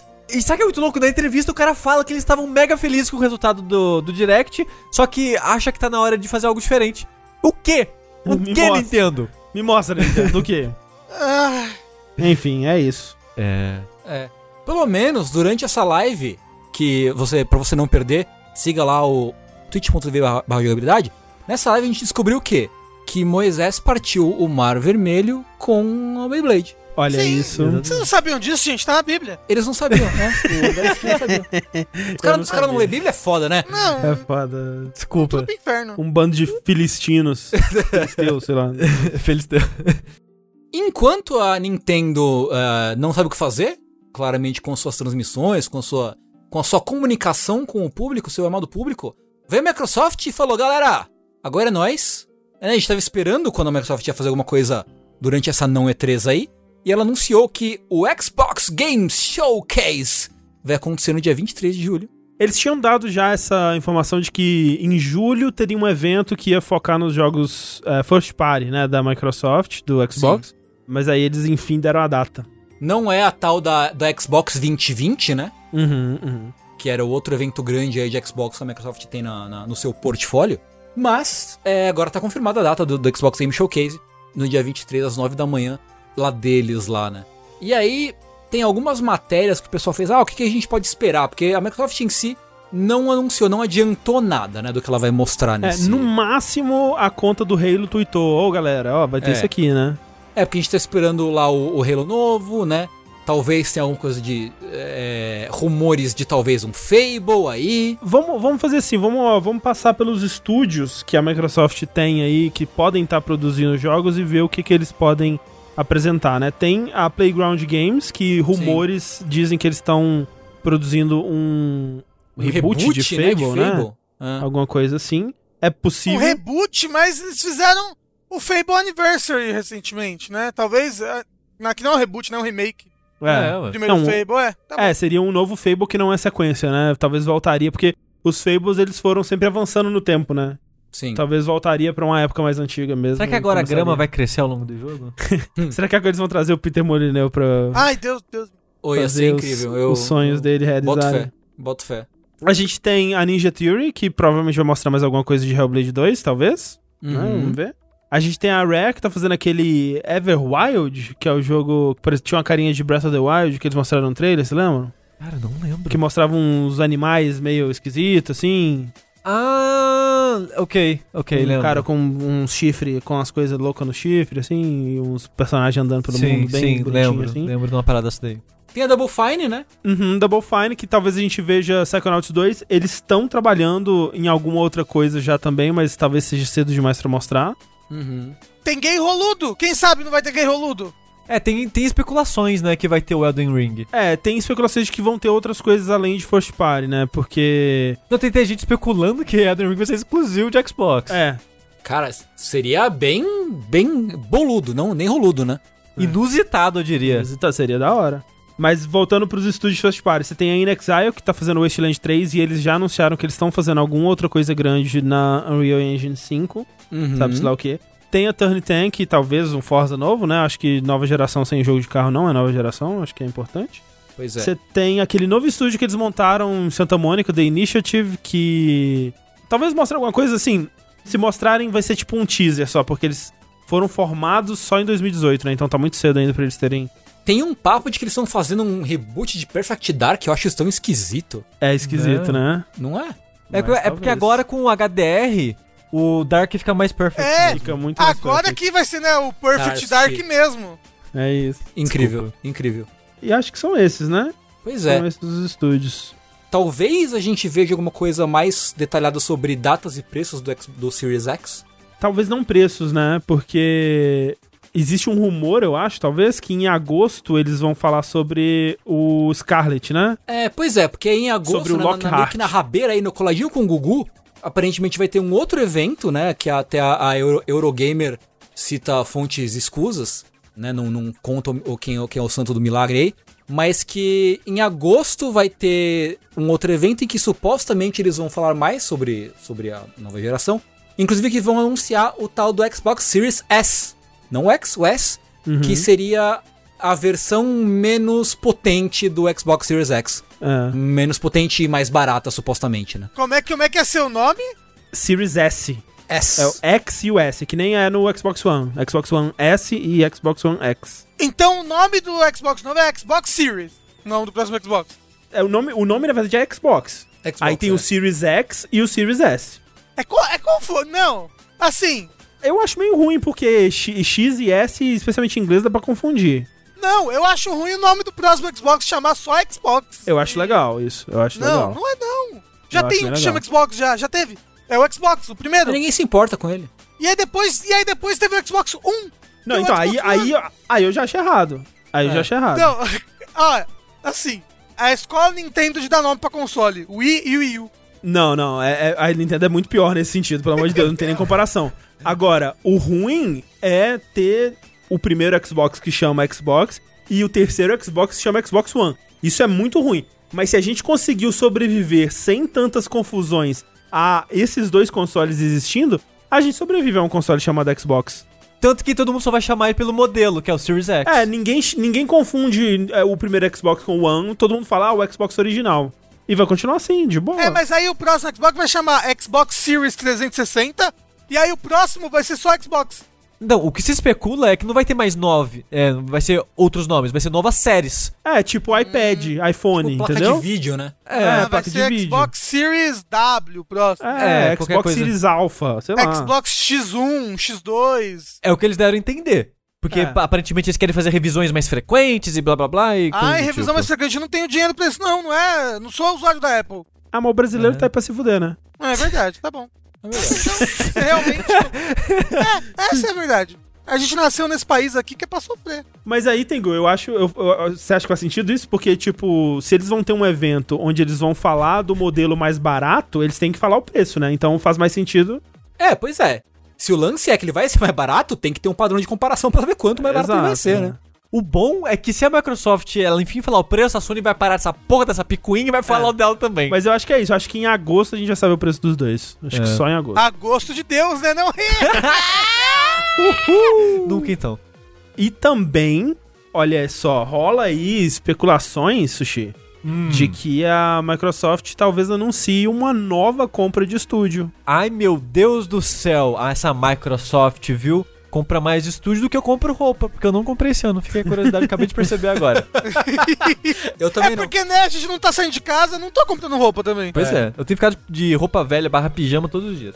Mas o que aconteceu é o seguinte: a Warner Interactive aparentemente está à venda. Que eu fiquei. cur- Eu não sabia disso. Mas a AT&T, que é uma rede de telefonia barra internet americana, ela comprou a Warner, no caso a Time Warner, que é a empresa mãe da Tudo Warner, em 2018. Eu não fazia ideia disso. É, tem isso É, aí. sim. Então é muito louco. É tipo a Vivo comprar, sei lá, alguma coisa grande aí. Que a É, gente. inclusive, Globo. tipo, é Globo, sei lá. É. É. Tipo, inclusive rolou uma bafafá com coisa de, de práticas predatórias de, de indústria e de monopólio e não sei, Sei. o quê, porque é grupo de comunicação, né? Sim, Então sim. rolou um mega bafafá sobre isso. Aí eles falam, se a Disney pode, por que eu não posso? Exato. É. É, aí a Disney vai lá e compra a AT&T também. Mas então, o que aconteceu? A AT&T tá vendendo, isso, isso a gente sabe, ela está vendendo a Warner Interactive, que é o que tem a Warner Games ali junto. Uhum. O que inclui alguns estúdios. Porque dentro aí dos bracinhos da Warner Brother Games, nós temos a NetherRealms, Que é o estúdio de Mortal Kombat. Injustice. a Monolith, Que não é a Monolith do Xenoblade, é a Monolith Sim. de. é, Mad Max, Não, não. A Monolith de Shadow of Mordor e tal, né? é Avalanche, que é do Mad, Ma- Mad Max. Não é. Ai, caralho! Tá vendo? Porra. Just Cause, Just Cause. Não é também, cara. Não, Não? calma Ah, aí. É que a calma dos Cause e do Mad Max é a mesma. É, tem uma Avalanche que faz Just Cause e Mad Max. Tem essa Avalanche, que é a Avalanche Software, se eu não me engano, que é a empresa que fez o Disney Infinity. Ok. Que é a empresa que tá Ah. fazendo agora o Harry Potter. Ok. Essa ok. é a Avalanche. Aí tem Traveler's Tale, que essa realmente eu não conheço. É a dos jogos do Lego, faz todos os jogos Faz do Lego. sentido, por isso que eu não conheço. É, E a Rocksteady, que, né, Batman. exato. Mas eu acho muito engraçado que dentro da Warner Games tem dois estúdios que não são o estúdio que você acha que é. a Monolith, que não é a Monolith Soft, e a Avalanche, que não é a Avalanche. É, mas então... Então quando a pessoa comprar, quem comprar eventualmente a Warner Brother Games, vai receber esses seis estúdios aí. Aí, as empresas que demonstraram interesse é a Activision, a Take-Two, a EA e recentemente a Microsoft. Uhum. Falou, opa, isso aí parece interessante, hein? E o valor que a AT&T colocou ali, tipo, o valor recomendado de venda, 4 bilhões É. de dólares. Porque vai vir muita coisa, né? Vai vir seis estúdios, e aí que entra o detalhe complexo que a gente aqui de fora só vai especular, que é, a DC faz parte da Time Warner.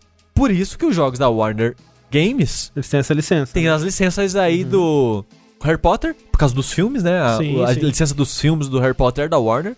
Então, os jogos baseados nos filmes acabam. A, a Warner acaba podendo fazer. E jogos da DC, como né, Batman. É, esses jogos todos aí, né, na verdade, eles são todos, todos, todos baseados em licença, né?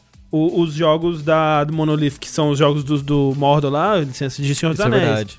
Mortal Kombat talvez seja a única propriedade original, né? Mas É. a, a- Injustice. a- Injustice, né? Os jogos do Lego, né? Uma puta franquia também. Batman, DC e tal. Então, é, são muitos jogos que dependem de licenças, né? É. E é saber se essas licenças vão junto, É. né? Aí a dúvida que fica é: uma coisa que eu acho que é meio que certeza é: quem comprar esses estúdios vai ter o direito dos jogos que já estão prontos. Uhum. Você provavelmente, você aí, você que tá ouvindo que quer comprar o estúdio. Primeiro dá dinheiro pra jogabilidade. Primeiro. Primeiro. Dá um dinheirinho pra nós. É. E depois, quem comprar provavelmente vai poder continuar vendendo jogos que já existem e já estão à venda. A parada é, ela vai levar a licença pra fazer mais jogos? Será que a licença vai ser vitalícia? Será que vai ser de tipo 5, 10 anos? Como é que vai ser isso? provavelmente vai ser um algo negociado, né? Tipo, talvez eles tenham que refazer essas licenças aí, mas talvez esses estúdios eles tenham interesse, né? Que esses jogos sejam finalizados, os jogos que não foram lançados ainda. Eles têm um interesse que a Traveler Steel continue a fazer jogos do Lego, que tem feito muito bem. Né? Que a Rocksteady continue a fazer jogos do Batman, né? E, ou Esquadrão Suicida, seja lá o que for. É possível que se mantenha assim, dependendo de quem comprar. Agora, eu fico pensando, na verdade, tipo, vamos dizer que a Microsoft compra, né? A Warner. E aí ela tem Mortal Kombat. Será que os próximos Mortal Kombat vão ser exclusivos ou ela vai fazer tipo com a Mojang, que né, Minecraft não é exclusivo e mesmo os, os futuros jogos de Minecraft não são exclusivos, sabe? Porque Mortal Kombat é uma franquia que. É o que a gente tava falando lá, né, de, da, da FGC, da comunidade de jogos de luta. É interessante, né, que, que tenha um acesso vasto em múltiplas É. plataformas, né? Então, eu acho que o que vai acontecer é o que a Microsoft tem feito: PC e Xbox. Só não vai ter no PlayStation 4, tipo É. isso. No 5, no caso, né? No futuro. E Switch. E Switch. Depende do jogo ainda, né? É. E eu acho que é isso que ela vai fazer, a Microsoft. Eu acho. Mas a gente não sabe se é ela que vai comprar. né? Cara, eu acho que se Mortal Kombat não tiver PlayStation 4, a galera vai reclamar demais. Vai, demais, vai demais. chorar, vai chorar. Nossa senhora. Mas até aí, é. A galera vai reclamar. É, Ah, é, mas é meio que, né? Tipo, você tá tirando opção da galera, né? sim. É, e, e- eu falei ainda depende do jogo porque a Microsoft tá botando uns jogos no Switch, né? Tipo Ori, Cuphead. Ori, ela, é, tava, Sim, sim.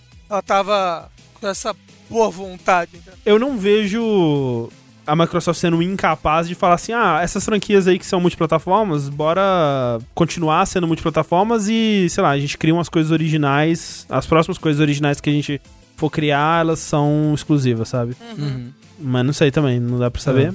Eu fico curioso com as licenças mesmo, porque se alguém vai comprar a Warner Games é porque que é os jogos da Warner. Sim. Aí você não vai levar, seria estranho. É, pois é. Eu acho que eles não estão pagando pelos estúdios Só. só, né? Sei lá. E seria bizarro, né? Tipo, se eles comprassem agora e aí, putz, de repente o esse jogo do Esquadrão Suicida vai ter que ser mudado para Turminha Mortal. Turminha, isso. A gangue dos baratinhos. exatamente, exatamente. Mas o fato é que provavelmente vai rolar algum anúncio de compra de estúdio no evento do Xbox. Sabe-se lá qual vai ser esse estúdio, porque o Phil Spencer deu uma entrevista falando que eles estão interessados em continuar comprando estúdios, que ele tem o aval, né, do Satya Nadella, que é o, o CEO, né, da, da Microsoft como um todo, e que eles estão até interessados em estúdios orientais, né, estúdios japoneses principalmente, que eles estão rolou, né, durante um tempo aí um boato de que eles estariam interessados em comprar a Capcom, né, e tal. Porra! Louco, né? Seria louco. Caralho! Loucura. E assim, rolam rumores de que se a Capcom não tivesse tido tanto sucesso com o Monster Hunter, talvez essa compra teria acontecido. Porque o Monster Hunter deu um puta boost, né, na Capcom. E, e aí logo em seguida ali veio, né, Resident Evil e, e as coisas todas. E a Capcom tá, tá, Tá melhor nas pernas. Tá caçando os monstros tudo. Que estúdio? Fora Warner e Capcom. O que, que você acha que, a, que faria sentido a Microsoft comprar? Namco. Namco, né? É porque não é gigante Ah, e é um, é um estúdio. Porque o que a Microsoft quer, do meu ponto de vista, comprando um estúdio japonês, é trazer o público sim. que gosta tanto dos jogos japoneses. Que por enquanto é meio que PlayStation, né? Uhum. tem muito exclusivo de jogo japonês pro PlayStation. E se a Microsoft comprar From, Sushi? Eu acho difícil, que aí teria que comprar da Kadokawa, né? Mas eu acho que a Namco é uma possibilidade porque ela não é tão grande assim, não é tão gigante, mas pro público que gosta de jogos japoneses, é um estúdio que o pessoal tem muito carinho. E se a Microsoft comprar a Konami? Cara, seria legal, velho. Qualquer pessoa que comprar a Konami seria mais legal. É, tipo, o foda da Bandai é porque a Bandai também é grande se você pensar em, tipo, É verdade. merchandising É, de sim, anime, sim. né? Tem- muita é, isso tem tipo, isso. De, de Gundam, né? Gundam. Se pá, a parte de games Naruto. da Bandai não é, não é nem a maior parte, né? Ah, É. sim, eu acho que sim, é. É, mas, tipo, cara, agora que o Rafa falou, a Microsoft poderia comprar a Konami, assim. Porra, ia salvar a gente. Eu ia agradecer Olha, a Microsoft se ela comprasse a Seria um puta golpe de, de populismo, assim, sabe? Caralho. Putz, vamos Mas- trazer de volta. Aí o, o Kojima entra no Mas, mas, mas ia comprar o quê? Porque não tem como comprar a Konami. Porque a Konami é tanta coisa no Japão, não é só jogos. É, mas é que nem a Warner, né? Tem a divisão de jogos, né? Talvez É. pudesse comprar a divisão de jogos da Konami. Porra, comprar as IPs dessa Konami que tá tudo parado. É. É, inclusive que rolou agora, né, que a, a Konami lançou o jogo mobile de Castlevania e já tirou do ar, já foda-se. Tirou sem avisar Caralho. ninguém. vai- Colocou sem avisar ninguém, vai tirar sem avisar ninguém. Caralho, que tristeza, velho. Caralho, a Konami é um inferno. É, Microsoft, pode comprar. Dei aqui minha permissão. Mas olha só, a gente tava falando lá da Avalanche, que não é a Avalanche de Mad Max, que tá é. desenvolvendo um jogo aí dentro da- das propriedades que a Warner tem, né, Tengu? Pois é, que por falar em, em, né, em Warner e coisa e tudo, né? A gente teve algumas novas informações sobre um. Talvez o segredo mais mal guardado dos últimos anos em videogame, assim, né? Que é o tal do jogo do Harry Potter. né? É porque vazou gameplay, então já era, já, já era. Já era! Que tá em todos os nossos bingos da E3 aí há uns Três dois, anos, é, sei uns lá. dois, três É. anos aí. Que é um jogo da Warner, obviamente. Que está sendo desenvolvido lá pela tal da Avalanche Software, que. Qual das Avalanches é André, agora, André? Você me Essa, confundiu. então, essa é a Avalanche do Disney Infinity, não é a Avalanche do Ok. do Mad Max, nem do Beleza. Just Cause. Sussa, que supostamente vai ser lançado para todas as plataformas, né? PlayStation 5, Xbox Series X, né? E potencialmente PC também, Uhum. né? Mas que esse jogo tem desenvolvimento faz um tempo e tal. Só que a, a equipe está ficou inquieta recentemente, porque infelizmente, por mais que a gente fale, né, que a gente tenha feito comentários aqui anteriormente, infelizmente Harry Potter não foi, e eu digo com muito pesar isso, Harry Potter não foi escrito pelo Hatsune Miku. Não foi? Infelizmente. É com grande pesar que eu comunico. Mas eu já peguei os meus livros da estante, risquei assim o nome, escrevi Hatsune Miku por cima. Pois é. Porque a J.K. Rowling, né, que infelizmente é autora de Harry Potter, ela é uma, é uma merdeira do caralho, né? E eu acho que ela comeu cocô, eu acho que deve ter sido isso, porque ela ficou louca, ela ficou maluca. Assim, é, Rafa, eu, eu acho que é um insulto às pessoas que comem cocô, você dizer isso. Tá bom, verdade. Porque o lance da J.K. Rowling no, twi no Twitter, redes sociais, né, que é onde mais fica evidente o comportamento dela, é, é falar que mulher trans não é mulher. Que belíssima opinião de se ter, não é verdade? Aham, claro. que 2020. belíssima colina para se morrer, né? Não, não é? Puta que pariu, né? De todas as colinas, ela foi escolher justo essa. É, Tudo bem. maravilhoso. Então, assim, e ela, e ela, né, ela vai e fala e, e tripudia e continua. Ela, né, não. Não, ela tá, ela tá fo- firme e forte no posicionamento É, ela dela, tá né? todos os dias é, é atacando é, mulheres trans no Twitter, assim, tá? É, tipo, é uma loucura, assim. É uma Não, coisa é de por isso louco. que eu falei, pa- parece que realmente é. E se for um pedido de socorro? E ela tá, tipo, Mas não é. sequestrada. Ela tá há vários meses sequestrada e ela, tipo. E, e ela tá sendo obrigada a mexer no Twitter dela, porque. É-. Rafa, ela sempre foi assim, provavelmente, É, só, tá então. se sentindo se, só tá se sentindo confortável agora pra falar. ela ficou velha. O velho é desse jeito, ele acha É, o que velho é ele assim. perde, ele perde a vergonha de esconder suas opiniões de É, merda. ele perde a vergonha de ser escroto, né, o velho. É. Aí ele. O velho é assim, rico ainda, né? É, porra. É, então. Você vê aí o cara lá que, que curte, que tá fazendo a fantasia da, da mulher de 30 anos mais nova dele de, de transar vestido de pateta, né? Teve isso? O homem pateta. Chiquinho é, Scarpa? o homem pateta. Não, que teve no dia do Chiquinho Scarpa, né? Isso. Você viu? É, então. Eu vi, eu vi. Enfim, enfim. Mas assim, pelo menos ele tá fazendo a fantasia que ela quer, né? Pois É, A gente é assustador. né? Eu tenho medo na hora de dormir quando penso no homem pateta? Tenho. Mas o que, que a gente pode fazer? Transando e cantando Bring Me to Life com a voz do Pateta. Wake Será que ele imita a voz? Can you sing? Bom, acontece que os comentários da J.K. Rowling deixaram a equipe de desenvolvimento do Harry Potter supostamente muito desconfortável e, e desanimada, né? Uhum. Isso é numa notícia que o que o a Bloomberg, né, o Jas- o Jason Schreier deu lá na Bloomberg recentemente. De novo, não não não dizendo quem vazou a informação, mas tá rolando isso ah, lá na equipe de desenvolvimento do, do Harry Potter, né, internamente lá na Que é na- na foda, né? Avalanche. Tipo, como que você. Né, o jogo ele tá pra ser anunciado, sei lá, em breve e lançado ano que vem, né? Como que você anuncia nesse clima, né? Da J.K. Rowling falando todas essas merdas diariamente? Porque querendo ou não, tipo, ela é até. Ela tá mais envolvida com coisas de Harry Potter que outros autores, assim, que você até consegue distanciar um pouco mais, assim, das Uhum. obras, né? A J.K. Rowling, ela tá envolvida diretamente nos filmes, ela tá também supostamente envolvida nesse jogo, né? Por mais que seja envolvimento menor e tal. Uhum. E ela tá viva, né? Não é tipo um Tolkien que você É. pode. Ou um Monteiro Lobato que você pode falar, ah, mas já, já foi, né, gente? Vamos pegar a parte boa aqui e esquecer do, do ruim. E é constante, né? Ela tá É. constantemente falando sobre isso em redes sociais e tal. Tipo, ela, ela é. Ela tá muito presente ainda, né? Em Harry Potter, né? Não, tá uma metralhadora de merda. Também, né? É E aí, como é que você anuncia uma parada sem parecer que você tá sendo conivente, né, com ela? Tipo, a, a gente tá fazendo esse jogo aqui, mas putz, eles não podem falar, mas a gente denuncia tudo que a J.K. Rowling fez. Eles não podem. Tipo, sabe? É estranho, não tem Então, como. você bota na capa, From the Mind of Hatsune Miku, Harry Potter New Game. É. Isso, é. Inclusive até rolou, né? Rolou um tweet recente que a galera tá falando, ah, Harry Potter, né? Com pouco envolvimento de J.K. Rowling. Isso. Como, como tipo, um, um bullet point de vantagens, assim, tá Aham. ligado? Que loucura, né? É Puta louco. que pariu. Ai, que A gente inferno. não sabe quando vai sair esse jogo ainda, ele não foi nem anunciado oficialmente. Não sabe qual vai ser o real escopo dele, mas tudo, tudo indica que ele vai ser um jogo grande, né? Sim, a coisa engraçada que eu vi sobre isso nessa matéria é que eles falaram que o, o Reddit desse jogo já tem tipo 10 mil pessoas e o jogo nem foi anunciado ainda. Já tem uma galera na comunidade lá só esperando eles anunciarem. Pois é. Supostamente ele seria anunciado na E3 esse ano, como seria em todos os E3 de todos os anos. É, mas agora ninguém sabe mais, porque né, Covid rolou. Então assim, Harry Potter fica nesse limbo, que já é complicado por si só em termos de desenvolvimento, mas agora tem a porra da, da J.K. Rowling falando merda o dia inteiro no Twitter sem parar. Mas ó, o Covid tá aí, hein? Quem sabe? E ela é velha, hein? É. rica, é foda. Não tem como. É, rico não morre com essas porra. é. O que eu gostei dessa matéria, na verdade, foi de saber que o jogo ainda tá sendo desenvolvido, né? Que ele tinha sumido um tempo.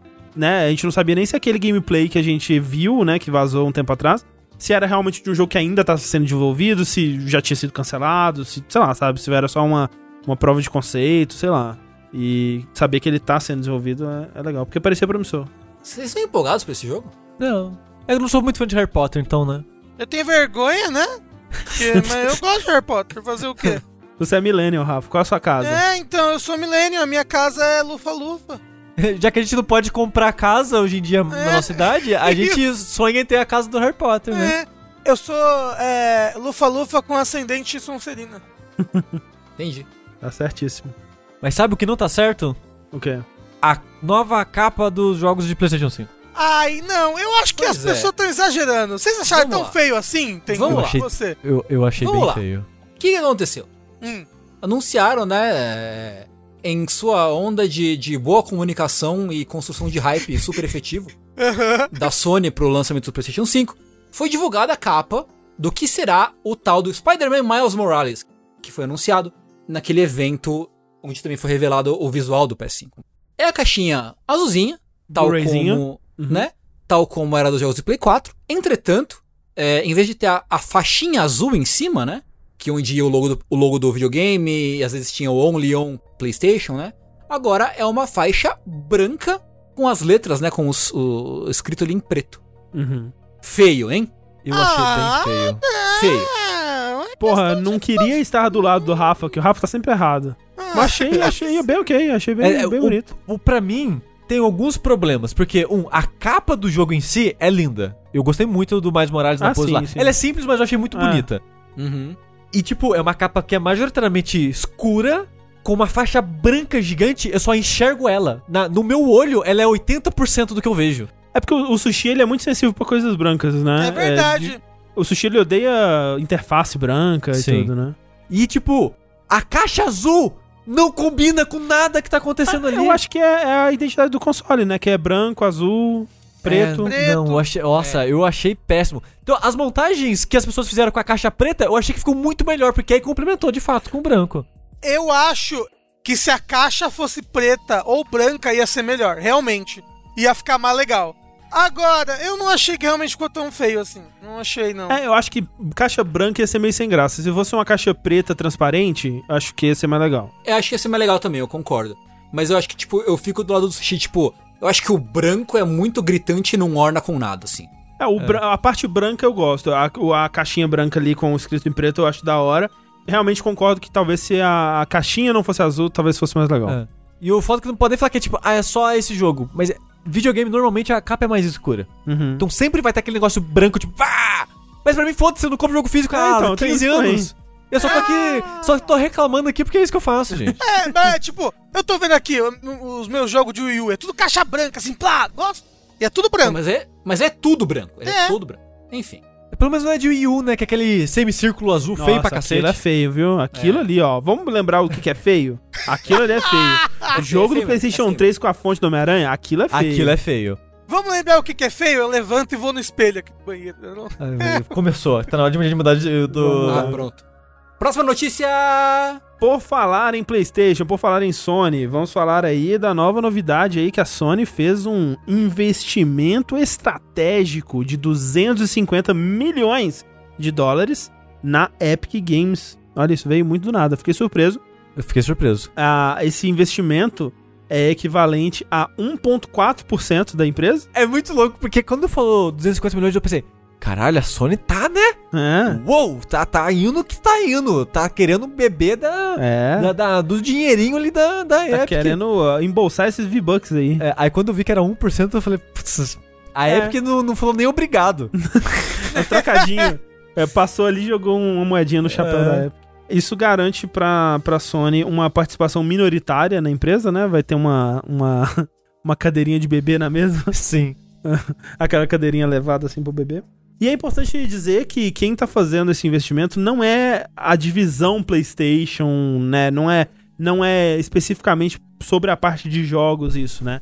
É um investimento da Sony como um todo, né? Que ela tá interessada sim na parte de jogos, mas também no uso da Unreal Engine como ferramenta para filmes, né? E criação de entretenimento no geral, que é algo que se tornou muito popular de anos pra cá, né? Sim. Você vai ver lá o, o making off do Mandalorian, o jeito que eles usam a Unreal Engine é bem, bem interessante, bem impressionante, assim.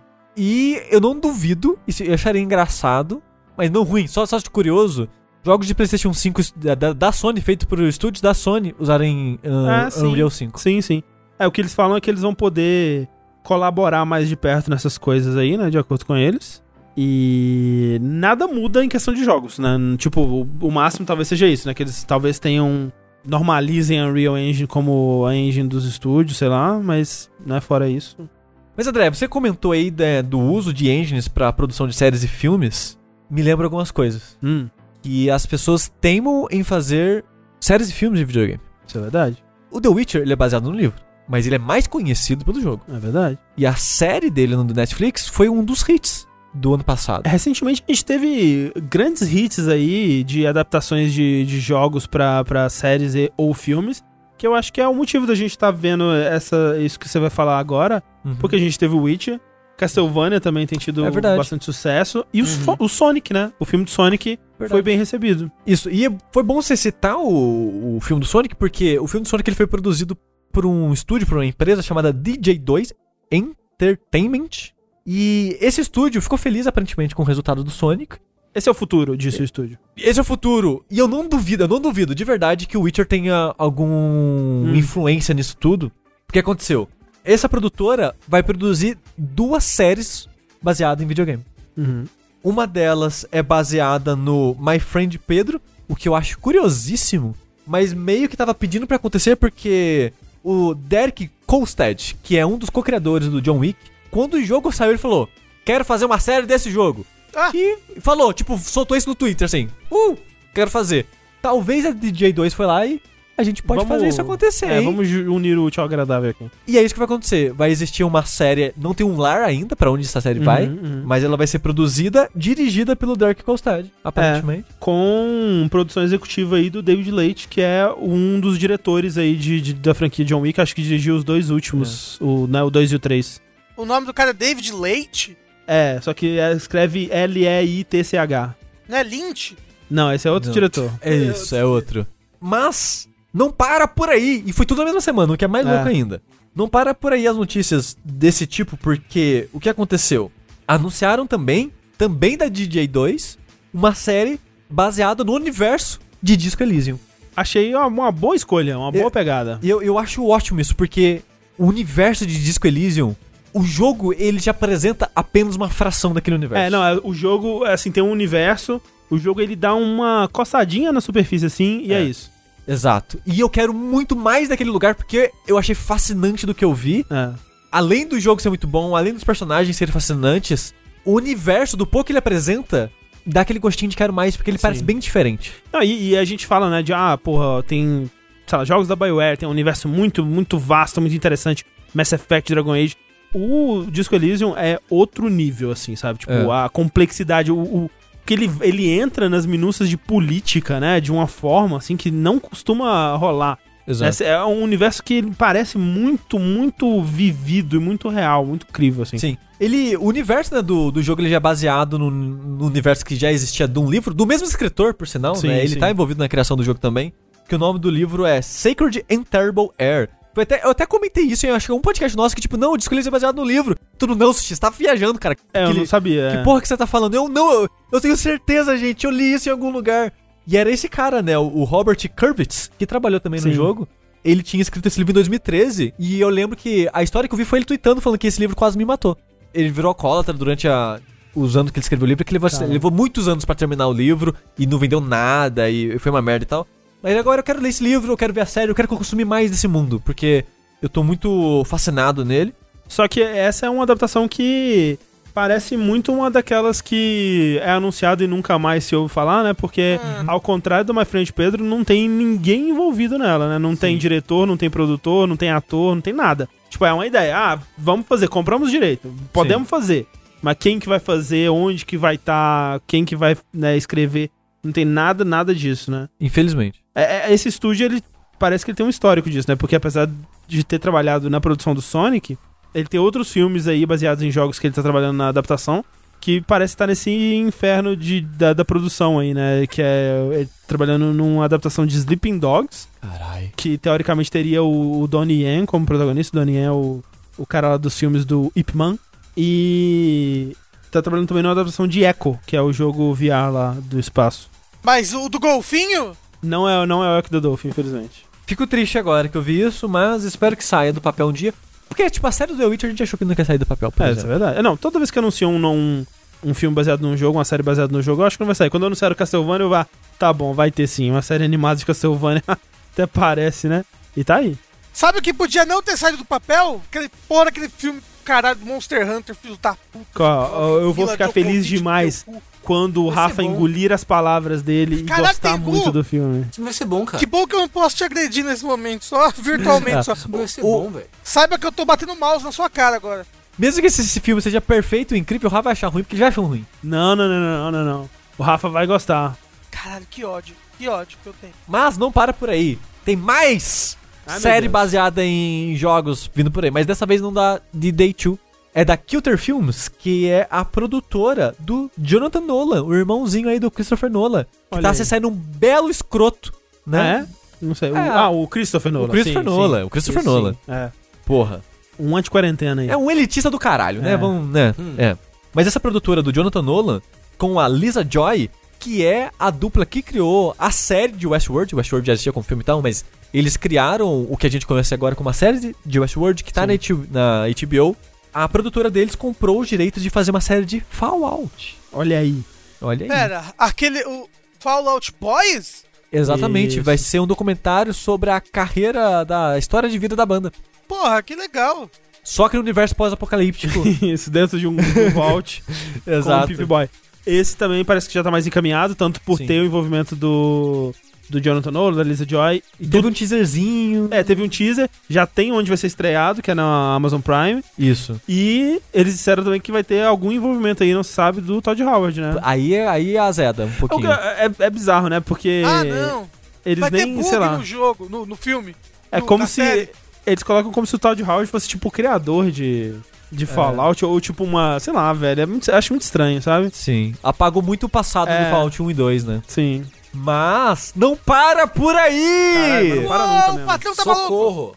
E- Esse eu achei inusitado, mas eu fiquei curioso depois que eu li mais sobre. Hum. Vai sair um reality show de The Sims. Uou. Ó, eu vou dizer, eu vi essa notícia, eu pensei, isso tem potencial. Que eu já imaginei, assim, porra, vai ser, sei lá, 10 pessoas, põe elas numa casa, aí elas têm pendurado na cabeça um Diamante um, um verde. diamante que vai ficando mais verde ou mais vermelho, dependendo das coisas que acontecem, assim. E lá tem uma caixa de som que tem alguém controlando aquela pessoa. Você só pode ir no banheiro quando fala que pode ir no É, banheiro. não, então, aí poderia ter jogos de- disso aí, tipo, tem, ela precisa fazer certas coisas pra ah, conseguir a possibilidade de executar certas ações, né? Senão ela vai ter que fazer xixi no chão. Cara, bem legal esse- essa nova versão de, de jogos mortais que vocês estão aí. Mas reality show é isso, né? Pessoas sofrendo para o nosso bel prazer. E aí, sei lá, sabe, elas teriam que mobiliar a casa, sei lá, pegar no- na, na- construir as coisas com pedreiro, não sei.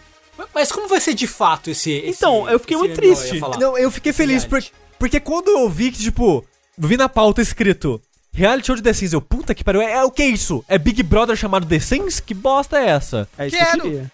Aí quando eu li, eu fiquei feliz. Porque na verdade é um reality show não baseado, mas sobre o The Sims. É, um, com- é uma competição que envolve o jogo The Sims. É, e aí ele cai em todos esses outros reality shows que é exatamente o mesmo formato, que é tipo, ou vamos dizer, o RuPaul Drag Race, ou é, reality shows de habilidade, né? Tem aquele de Aham. tatuagem, tem o de pintura corporal, tem isso aqui lá, Project que é tipo, Project Runner, que é tipo, as pessoas é, estão lá, sei lá, 10 pessoas, elas recebem uma missão. Construa a casa mais bonita no The Sims. Aí elas constroem a casa, aí volta, apresenta a casa, e aí o melhor ganha ou não a, a parada. É. Achei muito broxado. Mas não é só isso, esse, porque esse reality show é, vão ser quatro times de três jogadores e vão ser só quatro episódios. Hum. Ele é curtinho e a ideia do reality show é que cada grupo tem que contar uma história através do The Sims. Eu acho que é isso também. Eu acho que não vai ser só isso. Vai- É, é, o trailer ele fala disso especificamente. É, eu né? acho que eventualmente eles vão. O que o trailer mostra é: cada grupo vai contar essa história, vai ter que criar uma casa, criar personagens e uma narrativa e filmar os acontecimentos dentro do jogo. Vai ser basicamente. Rafa, qual que é o nome daquele vídeo de YouTube que é da. Eu sei o que você tá falando, que é um puta meme que todo mundo usa. É. Essas. É. Até eles têm até livro da, de- de- desse personagem, que o personagem escreveu um livro, né? É. Você sabe o que, que, que o Sushi tá falando, né, André? Não faço ideia. Tem, tem, tem tipo um canal do YouTube que são histórias dessa menina, só que é tudo feito pelo The Sims, entendeu? Ah, E ela, tipo, ela é tipo uma patricinha, blá blá blá. Eu e- só consigo pensar em vídeo de parto no Second Life, quando você me fala disso. Não. É. mas, mas é tipo, é uma parada cômica, mas é como se fosse uma série criada através do The Sims. Sei, sei. Isso. Igual o- aquela parada do Rooster Teeth com Halo. Sim. Não, e, e- e tem muito disso. Tipo, tem youtubers de The Sims aí que é isso que eles fazem, né? Eles, É, então, eles vão construindo narrativas. E os competidores daqui são estrelas, digamos assim, da comunidade The Sims. Uhum. São youtubers, streamers famosos de The Sims, pessoas ativas da comunidade The Sims, que foram convidados aqui para participar dessa competição, que vai chamar The Sims Sparked. E o vencedor, o time vencedor, vai sair de lá com 100 mil dólares. A minha ideia era mais legal, hein? Também acho. Por ser só quatro episódios, dá vontade de assistir. É, assim, eu acho interessante por ser The Sims e tal, eu acho que eu vou querer assistir. o nome é Girls in the House. Isso, esse mesmo. E foi meio que me- na mesma semana, na faixa de sete dias, os quatro foram anunciados. Parabéns aí pro mundo. Isso. Mas sabe o que que é uma loucura também, André? Que o exército brasileiro sempre antenado, André. O governo brasileiro tá sempre o quê? antenado da juventude. O que, que é a juventude? Tá com o dedo no pulso do brasileiro, do jovem. Está tá sempre ali, querendo saber. Prendendo o- a corrente sanguínea. Isso. Né, em, meio, em meio a essa crise sanitária, qual que seria o nosso, nosso projeto, assim? Fabricar mais cloroquina? Talvez, porque acho que tá pouco, né? A gente só fabricou por uns 50 anos. É, o que, que a gente devia fazer? Seguinte, o projeto de videogame de guerra brasileiro, projeto Verde Oliva, tá? O Exército Brasileiro assumiu essa nova missão, tá bom? Desse jogo de gráficos em alta resolução que eles querem. Mas sem sangue. Eu gosto que é alta resolução. É. É tipo quando você entrava nos sites antigamente, assim, tem escrito assim, melhor visualizado com os olhos. Isso. Sempre em construção com o É, do bonequinho. tem que ser um jogo de guerra pra- patriótico. Tá Patriótico. bom? Não pode ter combate em favela, nem na Praça dos Três Poderes. É, vai ser criado, vai ser no formato shooter. E segundo o exército, é para criar impressões positivas, né? Entre os jovens aí, entre a fase de 16 a 24 anos, né? Pra, pra todo mundo querer se alistar no exército. Então a gente vai criar esse jogo É, aí. com grande influência aí de Fortnite e CSGO, o que mostra que eles não sabem o que eles estão querendo, porque não. Não. tem quase nenhuma coisa a ver entre os dois jogos, além do fato de que você atira. É que eles querem. é, a- a- a- a- o que é que eles querem que seja popular, entendeu? Ah, eu quero É. que funciona. Eu Tem que quero ser isso. popular, que nem Tem que CSGO, fazer sucesso, gente. Eu quero um jogo que faça sucesso, que as pessoas atirem, mas sem sair muito sangue. Isso. E que faça o jovem gostar. O jovem tem que gostar. Patriota. É, e, E é que ser, patriota. vai, vai, ser, vai ser de graça, assim, também. Eu queria que o tutorial desse jogo fosse tipo do Modern Warfare 2, que é tipo um, um treinamento assim de soldado, né? Uhum. Você tem arminha, vai lá tirando, tem um time, né, pra você fazer tal. Tem aquele troféu insuportável de fazer tudo, acho que em 5 segundos. É legal. Mas eu queria que fosse algo mais focado na realidade brasileira, algo mais patriótico. Por exemplo, entre o jogo te ensinar a agachar, a passar debaixo das coisas, o jogo te ensinar a dar tirinho, a te ensinar, sei lá, a recarregar e coisa do tipo, vai intercalando isso com um trote de você tomando choque no saco, de você passando uma semana sem comer, sendo espancado, Parece bem legal. é, deixando você na chuva pelado pra você pegar hipotermia e morrer. Eu queria que fosse intercalando com essas coisas assim pra mostrar o quão divertido é o exército brasileiro. É. Não, mas não se preocupa porque o texto diz que, que o game não deve mostrar muito sangue, né? Pra evitar a, a ideia de violência rajada, mas que também tem que dar ao jogador a opção de ter ações humanitárias. Então, Pintar, pintar meio fio na rua. Você dá um É. tirinho aqui e um então abraço realmente no você vai outro. poder pintar um poste. É, Aparar uma grama. exato. Você vai poder fazer o quê? Dar uma porrada na cara de alguém protestando e abraçar o fascista. Ah, É. tem que proteger o fascista. Ele é um coitado. Vai ter missão de escorte do fascista. Caralho. Caralho, igual no protesto teve a polícia levando a moça assim como toda a calma do Isso. mundo pra longe. Caralho. Ai, que incrível. É, é engraçado porque, tipo, eles falam, ah, a gente se inspira em jogos como esse e tal. Eles comentam o tal do America's Army, né? Que, Sim, que é um que case, é um né? jogo de propaganda do, do exército americano, né? Eu tava acompanhando no Twitter esses dias que eu não sabia, mas o exército americano tem um time de esportes.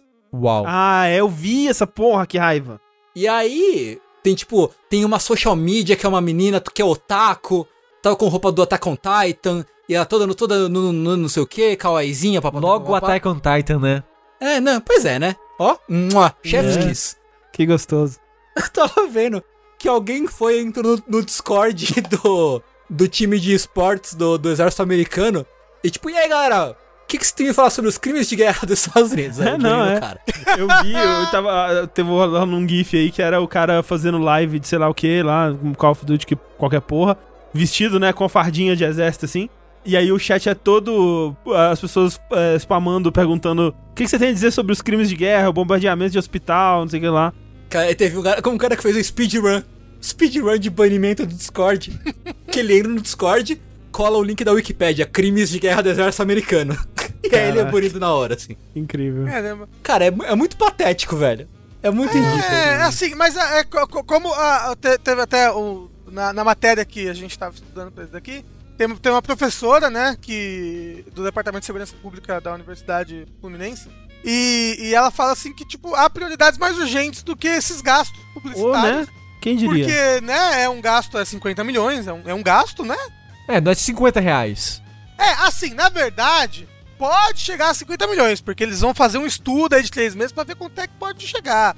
É. né? Mas é alta assim, resolução, conhecendo Rafa. o que eles estão, que eles devem saber de, de tipo, eles, eles devem achar que vai custar 50 reais.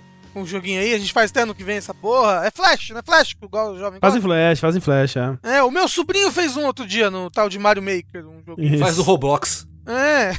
Faz no Dreams. É, que tipo, nos Estados Unidos não é algo pra gente se espelhar, sabe? Os Estados Unidos investe nas forças armadas dele absurdos de dinheiro, sabe? Sim. Sim. E tem esse dinheiro pra isso.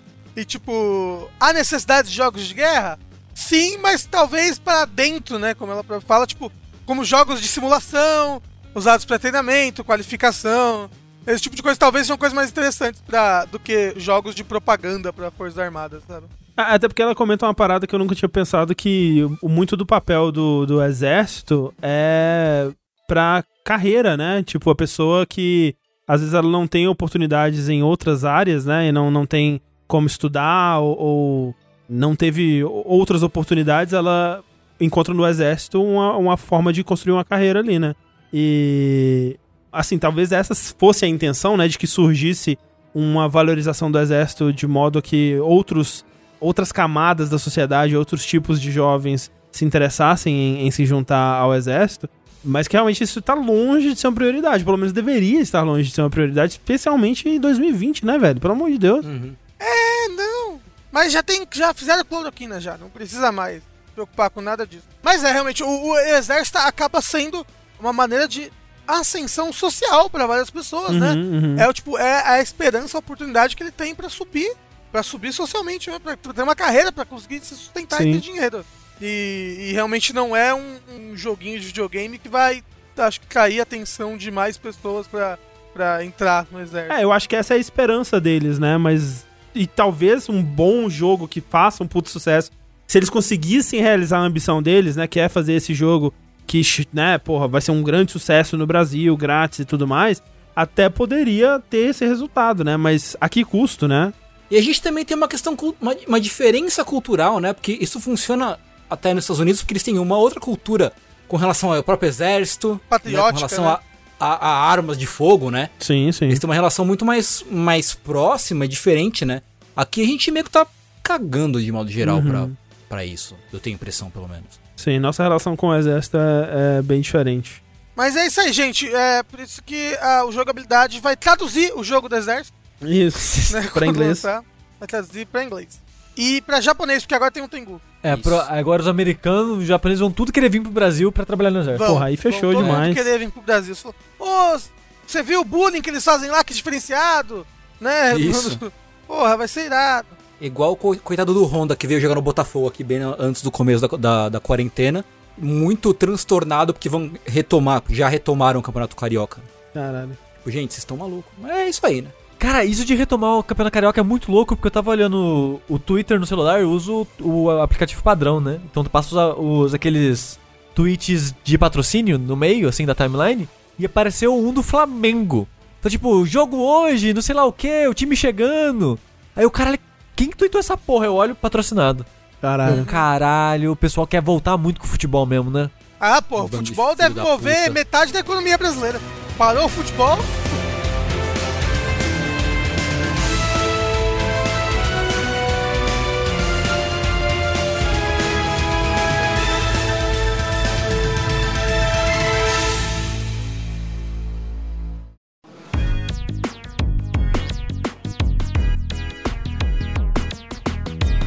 Mas essas são as nossas notícias. Vamos lá então para o nosso bloco de e-mails. Muito obrigado a todo mundo que mandou seus e-mails. A gente sabe que a gente estava algumas edições aí sem o nosso bloco de e-mails, porque o Verse estava sempre gigante.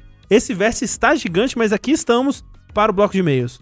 Você aí pode mandar a sua pergunta, o tópico para ser discutido e tudo mais que te der na telha para vértice.jogabilidade.de e nós poderemos ler o seu e-mail aqui na próxima edição.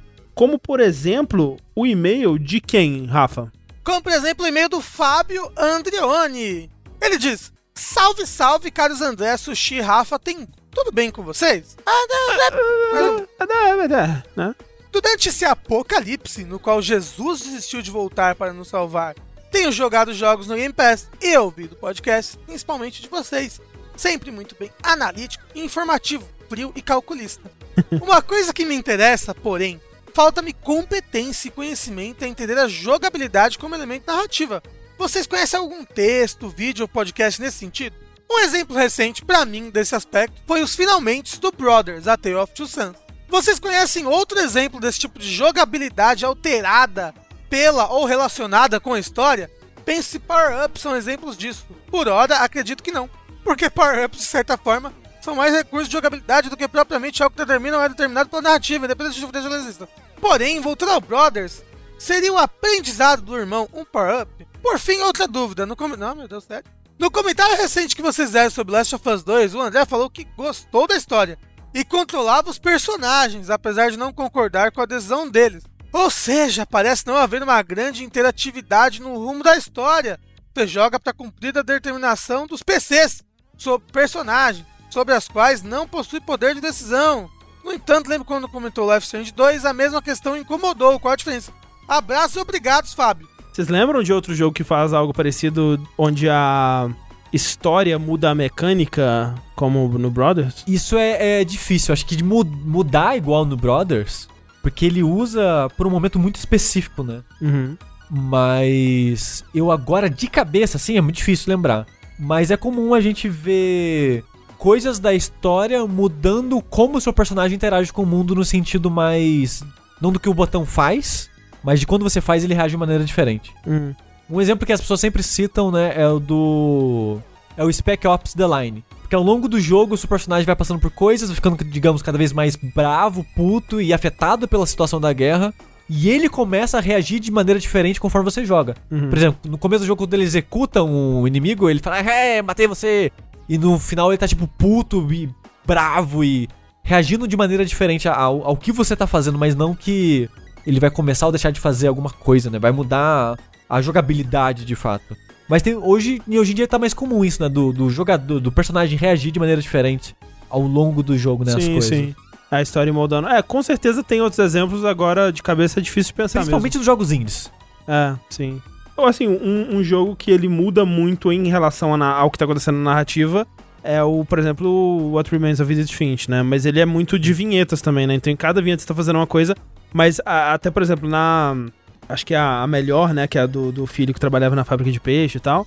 O que você tá fazendo, né, ali, é que é a atividade a atividade repetitiva de pegar o peixe, cortar a cabeça, pegar o peixe, cortar a cabeça, ela muda de contexto, né? Enquanto você vai aprendendo a história e, e o que que essa ação significa enquanto você tá jogando, vai mudando, né? Então, tem coisas assim. Mas acho que especificamente como Brothers, assim, com certeza tem, eu te garanto que tem, Sim. mas não consigo pensar agora. Eu também não, também não consigo. Numa, tipo, me veio à mente, que não, não é o caso, mas tem o caso lá do, do, do Shadow of the Colossus, né? Do, do boneco ficar mudando de cor gradativamente enquanto você vai matando os colossos, mas não é exatamente isso que ele quer dizer também. Não. Então, fora É. isso, eu não consigo também lembrar especificamente de nada. É, e assim, é que ele fez duas perguntas, né? E a outra, que era sobre o Last of Us e o Life is Strange 2, é que são jogos diferentes, né, gente? São jogos Ah, não, completamente não, diferentes. isso- o eu- Last eu of acho- Us 2 é, é um jogo, não. É um jogo com uma história pra você acompanhar essa uma história. O Life is Strange 2 é um jogo de escolhas. Não, mas, mas é isso justamente que ele tava falando, porque no Life is Strange 2 eu tava puto pelos momentos onde ele não me dava a escolha, entendeu? Mas é porque ele é um jogo disso, é um jogo de escolha. E aí no momento que ele não te dá a escolha, Não, você fica meio puto. Não é, não é isso, porque o a diferença é quando o Life is Strange me fazia fazer algo que eu não queria, eu não sentia que era a intenção dele. Eu, eu sentia que a intenção dele é que eu tivesse do lado do irmão mais novo, por exemplo. Que eu entendesse o lado dele. Enquanto no, no The Last of Us fica muito claro que a intenção do jogo é criar esse conflito. É criar essa, essa, essa dissonância entre o que você tá sentindo e o que você tá fazendo. E enquanto que no Life Strange tem alguns momentos que são pra pra isso, mas o jogo sempre espera que você logo em seguida vai entender: ah, mas é o meu irmãozinho, né? Tadinho dele. Vamos perdoar ele. Enquanto na verdade eu queria abandonar o irmãozinho na estrada. que é muito diferente. Por exemplo, lembro no- na segunda temporada do The Walking Dead que o jogo ele acreditava com muita força que eu gostava do Kenny, que é o, o caminhoneiro de, de boné lá do- da primeira temporada. E eu desprezava esse personagem. E o jogo, ele é, né, pô, não, é óbvio, todo mundo gosta muito do Kenny. E o jogo agia como se essa fosse a verdade. E quando rola esse distanciamento entre o jogador e o jogo, aí não funciona. Que é o que aconteceu com muitas pessoas no The Last of Us, por exemplo. Né? Tem muita gente que não gostou do, do The Last of Us porque o que o jogo tava querendo que o jogador passasse, que ele sentisse, que ele vivenciasse, não conectou com a pessoa. E aí, se não rola essa conexão, aí não tem o que fazer. Aí perdeu o jogador mesmo. Que é o que aconteceu comigo no Life Strange 2. Vamos lá então pro próximo e-mail, Tengu? Próximo e-mail ele é do Márcio Zacarias, que diz o seguinte: Olá pessoal, tudo bem? Meu nome é Márcio Zacarias e acompanho vocês desde o episódio 20 do No Loading. Faz tempo, hein? É, então faz tempo já, que loucura. É, mais que eu. É, tenho um questionamento que gostaria de ver a opinião de vocês. A quantidade de jogos que estão sendo feitos hoje em dia não está grande demais? Isso seria preocupante de alguma forma? Explico. Não é de hoje que, que estão saindo vários jogos indies. Uma tendência que vem desde o boom indie que rolou a partir do sucesso do Braid do Xbox Live Arcade. Talvez antes, mas enfim. Não quero dar uma de historiador e catar o exato momento que isso aconteceu. Mas a cada dia que passa, parece que esse volume cresce. Além de volume, o valor de produção também tem crescido muito, junto com o custo de produção. Falamos sobre isso hoje. É, fiquei pensando nisso depois que o Tengu comentou que esses jogos de espaço se juntam todos em um grande blob na minha cabeça. Eu compartilho desse sentimento não somente com jogos de espaço, mas com vários gêneros em geral, e acho meio preocupante. Pessoalmente, como tenho pouquíssimo tempo para jogar, o que acaba acontecendo é que no meio de tantas opções, eu acabo jogando apenas AAA ou alguns jogos poucos baseados em recomendações. Só o trabalho de garimpar algo interessante no meio desses tantos indies já consumiria o meu tempo livre. Nesse contexto de quantidade gigantesca de oferta, acho que cresce muito a importância de sites como jogabilidade, que fazem uma curadoria e indicações, obrigado por Hollow Knight, por exemplo. Mas mesmo assim, isso acaba gerando um FOMO gigante para mim. Parece que estou sempre atrasado com, em relação ao que se tem disponível. Como no caso é o Fear of Missing Out, né? Pra... Fear of Missing Out, é. É o medo de estar ficando de fora da, da festinha. Pois é, minha vida. É, será que não tem algum jogo do nível de Hollow Knight que não soube da existência, pois passou reto por mim e por sites de jogos que eu sigo? Sim. Certamente. Será que existe algum limite para esse crescimento desenfreado? Não. Será saudável para o mercado ter tantos estúdios pequenos ou desenvolvedores individuais que investem tanto tempo e dinheiro para uma chance tão pequena de ver esse trabalho se pagar? Sim. Não. Será que um dia isso vai se autorregular sozinho? Ou estaríamos nos aproximando de algo como o Crash de 83? Enfim, Sei lá. desculpe pelo, pelo longo e-mail. Longa vida à jogabilidade. Abraço, Márcio. Muito obrigado pelo seu e-mail, Márcio. Márcio, Crash nem lançou em 83. Ah, tá, ele é lá de 90 Eu e sinto- já. Eu sinto que a gente já teve essa discussão algumas vezes, Já? né? Quando a gente comentou sobre o apocalipse indie e aquelas coisas todas assim. Sim, de fato está saturado, mas é uma saturação que ela vem de um. de algo que eu, eu acho que é mais positivo do que negativo, que é a popularização das ferramentas, né? Eu acho que quando você populariza as ferramentas e deixa elas nas mãos de mais pessoas, você tem uma consequência positiva, que é mais vozes estão produzindo jogos e mais tipos de jogos estão produzindo. Então acho que hoje a gente tem um mercado que ele é muito mais vasto, variado, diverso, né? Que tem jogos super diferentes para todos os gostos, todos os estilos possíveis. Jogos pra vários nichos diferentes. Exato, exato. Sabe? Quando antigamente, né, realmente, tipo, sei lá, né, nos começos dos anos 2000 até assim, anos 90, se você tivesse dinheiro, você factivelmente conseguiria jogar todos os jogos que saíram no ano. Tipo, todos os jogos que saíram no ano, você conseguiria. Tipo, sairiam, sei lá, no máximo uns 200 jogos no ano. Se você dedicasse seu tempo, você conseguiria jogar 200 jogos no ano. Hoje em dia, não tem como. Né? Tipo, o mercado ele tá muito mais difícil de você ter um hit, tá mais difícil de você viver só disso, se você é um desenvolvedor indie, sem investimento de terceiros. Mas, como o André falou, tem as suas vantagens nisso. Hoje em dia, quando a gente olha pro cenário indie, talvez os jogos pareçam menos, como que eu posso dizer, interessantes ou chamativos quanto os indies da época, porque os, antes, os indies na época era tipo, na época que eu digo do Boom, que ele citou do Braid, Uhum. era tipo, olha que diferente, é um joguinho. Cara, é um joguinho, foi tipo, uma pessoa fez. É. Hoje em dia isso não é atrativo mais nenhum. É, hoje em dia, todo dia tem dezenas de jogos feitos É, por uma pessoa. Tipo, tem muito jogo que na época, tipo lá em 2008, 2009, ali no começo do boom, deu certo e a gente elogiou, que hoje em dia a gente olharia e falar, ah, é só mais um deles. Sim. É, não, tem estúdios que fazem isso, né? Por exemplo, o, o cara do To The Moon. Lá em 2011, né, ele lançou o To The Moon e era muito diferente do que tinha no mercado, né? Aí ele demorou... Foi o quê, né? Foi uns Uns 5 anos? 5, 6 anos mais ou menos pra lançar a sequência. E quando ele lançou, já não tinha mais um espaço pro aquele tipo de jogo como É. tinha, né? E aí meio que passou desapercebido, né? O, o Finding Paradise. Que tá saindo um terceiro já agora, né? Sim. Não, então, se tá sendo um terceiro, ele tá conseguindo viver também, né? Tipo, É, não tomara. É, sim, Não, tomara. mas é porque ele fala, ah, será que pode ter um crash igual ao do mercado em 1900 e blá blá blá blá. Gente, é um mercado que hoje em dia já é um mercado consolidado, um mercado gigantesco, maior que o mercado de cinema, sabe? É, alguns diriam maior que a indústria pornô. É, então. Pois é. É. Isso, isso é impossível de acontecer. Aí tá, amanhã acabou o videogame. Mas É não, é não- porque- não vai, não É vai. porque no- é nos anos 80 dependia de um grupo menor de pessoas estar interessado em investir naquilo. Hoje em dia, faz de conta que acaba o AAA. Os indies não vão embora. Sim, É. sim. Tipo, as lojas indies ainda vão continuar existindo. Ah, pessoas interessadas em videogame, adultos, porque na época só, só, só tinha criança, né? E uma coisa que é muito importante falar sobre o Crash, que nem sempre é falado, é que o Crash foi da indústria de consoles. A indústria de, de jogos pra computador continuou muito bem obrigado, sabe? E foi no Ocidente também, né? Tipo, Tem no Japão, também. videogame continuou de vento e polpa. Sim, sim. Então, sobre a parada, eu concordo com ele que uma curadoria hoje em dia é mais importante. É mais importante na loja que você tá indo, é importante você saber uma comunidade ou um site ou o que seja pra você se interessar, pra encontrar coisas que te interessam. Uhum. Por exemplo, se você se acompanha tipo o André, por exemplo, desde o downloading, você já se identifica com o gosto dele, ou até com alguns de nós agora. Então você confia no nosso gosto e você vai seguir meio que nas nossas recomendações, digamos assim. Mas a gente acaba ficando muito preso na nossa bolha de gosto, Sim, na nossa claro. bolha de gêneros que a gente joga. E se você quer conhecer novos jogos, novos gêneros, pra dar essa chance pra jogos que você acha que você tá perdendo, eu recomendaria você ir atrás de um novo grupo. Não que você precisa trocar, mas Não, conhecer um Não novo nos grupo. por favor. Porque, cara, tem muito jogo indie diferente experimental saindo hoje em dia que basta você conhecer a pessoa certa pra te indicar eles. É, exato. te guiar por eles. É, é, às vezes basta, tipo, seguir umas pessoas diferentes no, no Twitter, por exemplo. Sim. Assim, pessoas que vão estar falando dos joguinhos esquisitos do it.io, sabe? Isso. Que vai te mostrar coisas que, que são interessantes que você tá perdendo, né? Tipo, uma, uma oportunidade recente É. agora que agora já não dá mais pra pegar é o bundle lá, né? O bundle pela justiça social lá, que É, exato.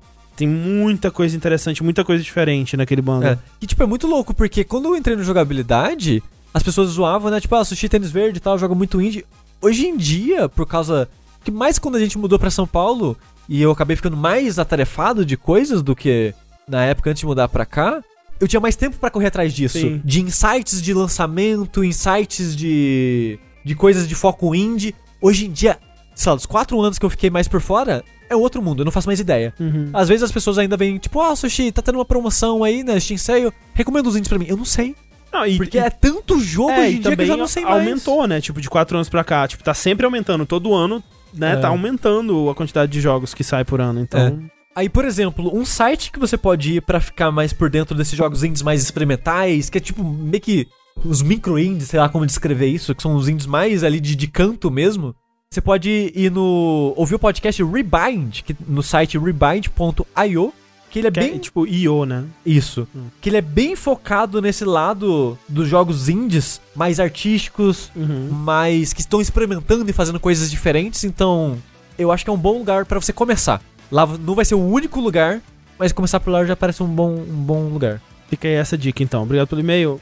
Próximo e-mail é do Diego Mendes. Ele diz o seguinte: Olá, jogabilideiros. Me chamo Diego Mendes. Venho compartilhar uma história de momento tapado meu no mundo dos jogos. Quando joguei Dark Souls 2 pela primeira vez, cheguei em uma área com pouca vida e não estava com vontade de morrer. Chego em uma ruína e vejo que é uma criatura, metade homem, metade escorpião, mortífera e assustadora, pronta para me obliterar num piscar de olhos.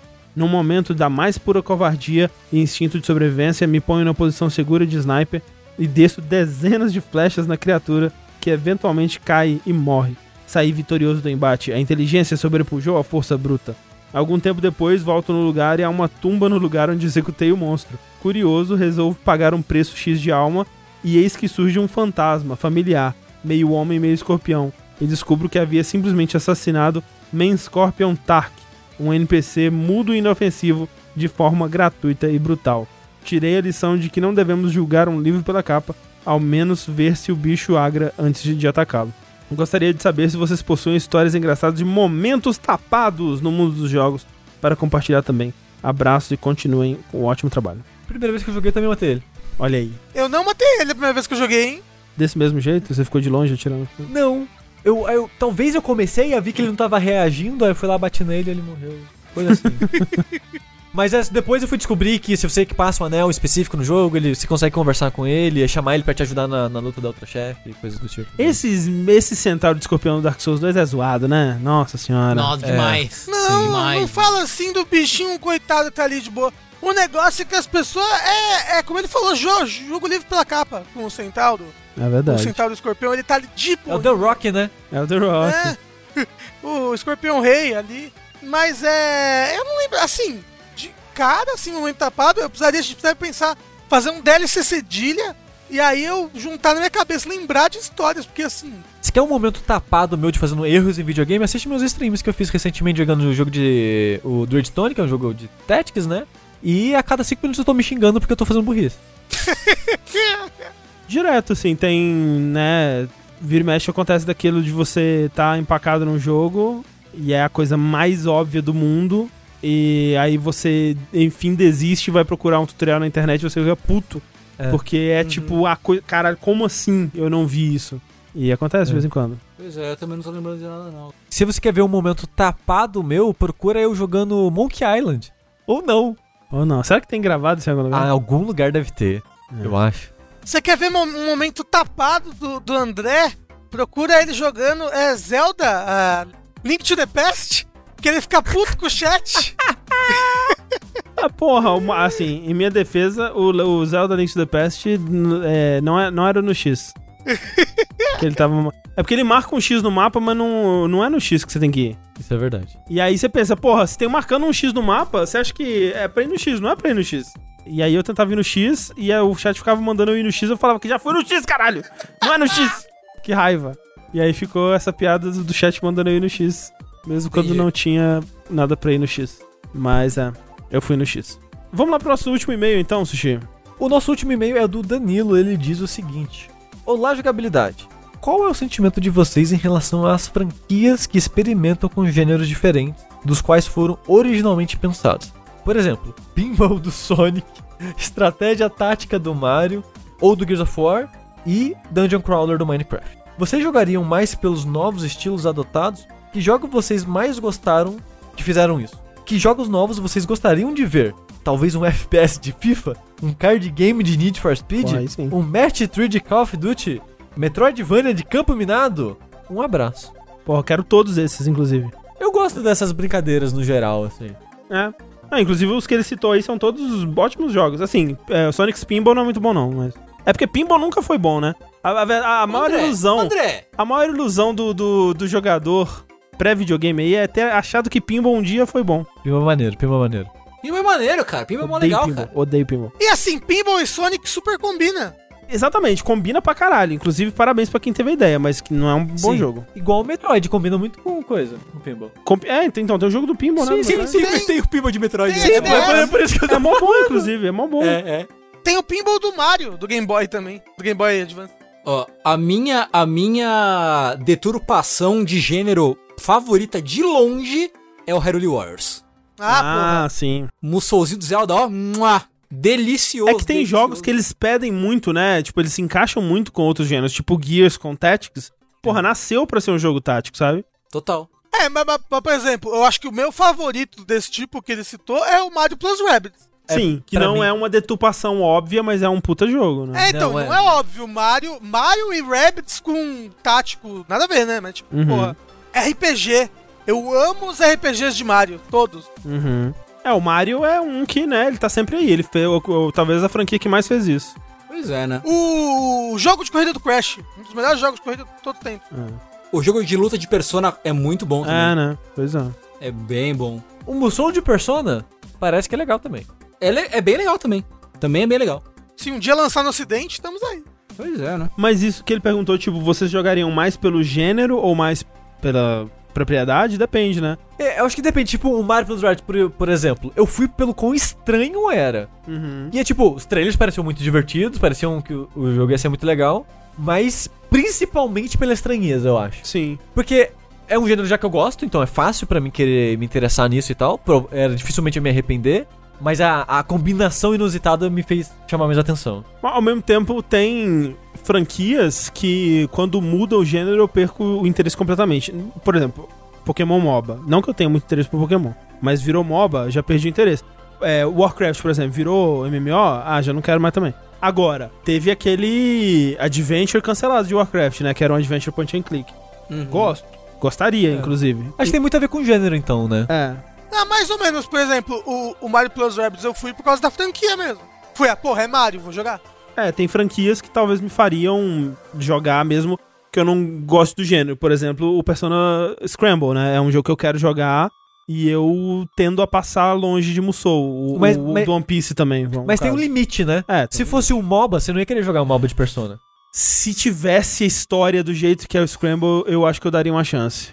Não, mas só um. É um MOBA. É um não, MOBA. não, se fosse um MOBA sem história, foda-se. É. É, daí foda-se. Mas ah, também, se fosse um Musou sem história, foda-se, entendeu? Mas, ah, mas aí, aí, aí também o que eu gosto é quando eles pegam elementos dessa franquia Uhum. e botam ali no meio, sabe? Sim, tipo, exatamente. tipo o, o Mario Plus Rabbit. Ele tem muito mecânica de pulo, né, ali no meio, de você é, Sim, pular sim. em outros lugares, jogar outros personagens, que é tipo uma coisa Mario, né, pulo. O Musou de Persona pegou o negócio de história, né, da, do, da RPG e botou no Musou, certo? Aí ele adaptou o combate também pra ter várias É, coisas do combate de então, é, Persona. O que eu acho interessante quando tem esse- esses crossovers, né? essa- essas franquias que vão para os outros gêneros, é você botar elementos dessas franquias nesses gêneros, que às vezes Uhum. dá uma combinação legal. E é isso, muito obrigado a todo mundo que mandou seus e-mails. O Vértice vai ficando por aqui. Acompanhe a gente aí nas lives da Twitch, twitch.tv jogabilidade. Sigam a gente no Twitter, no arroba jogabilidade. Se você só acompanha esse podcast aí, tem outro podcast da casa, né? Pode procurar por jogabilidade aí no, no seu agregador de podcast favorito, seja um aplicativo dedicado, seja num iTunes, seja no Spotify, num Deezer da vida. Você vai encontrar os nossos dois feeds de jogos e não jogos. Haja Podcast. E enquanto você fica em dia com tudo isso, eu sou o André Campos Eu sou o Eduardo Sushi. Eu sou Rafael Kina. Eu sou o Fernando Tengu. e até a próxima. Tchau, tchau. Tchau! Tchau!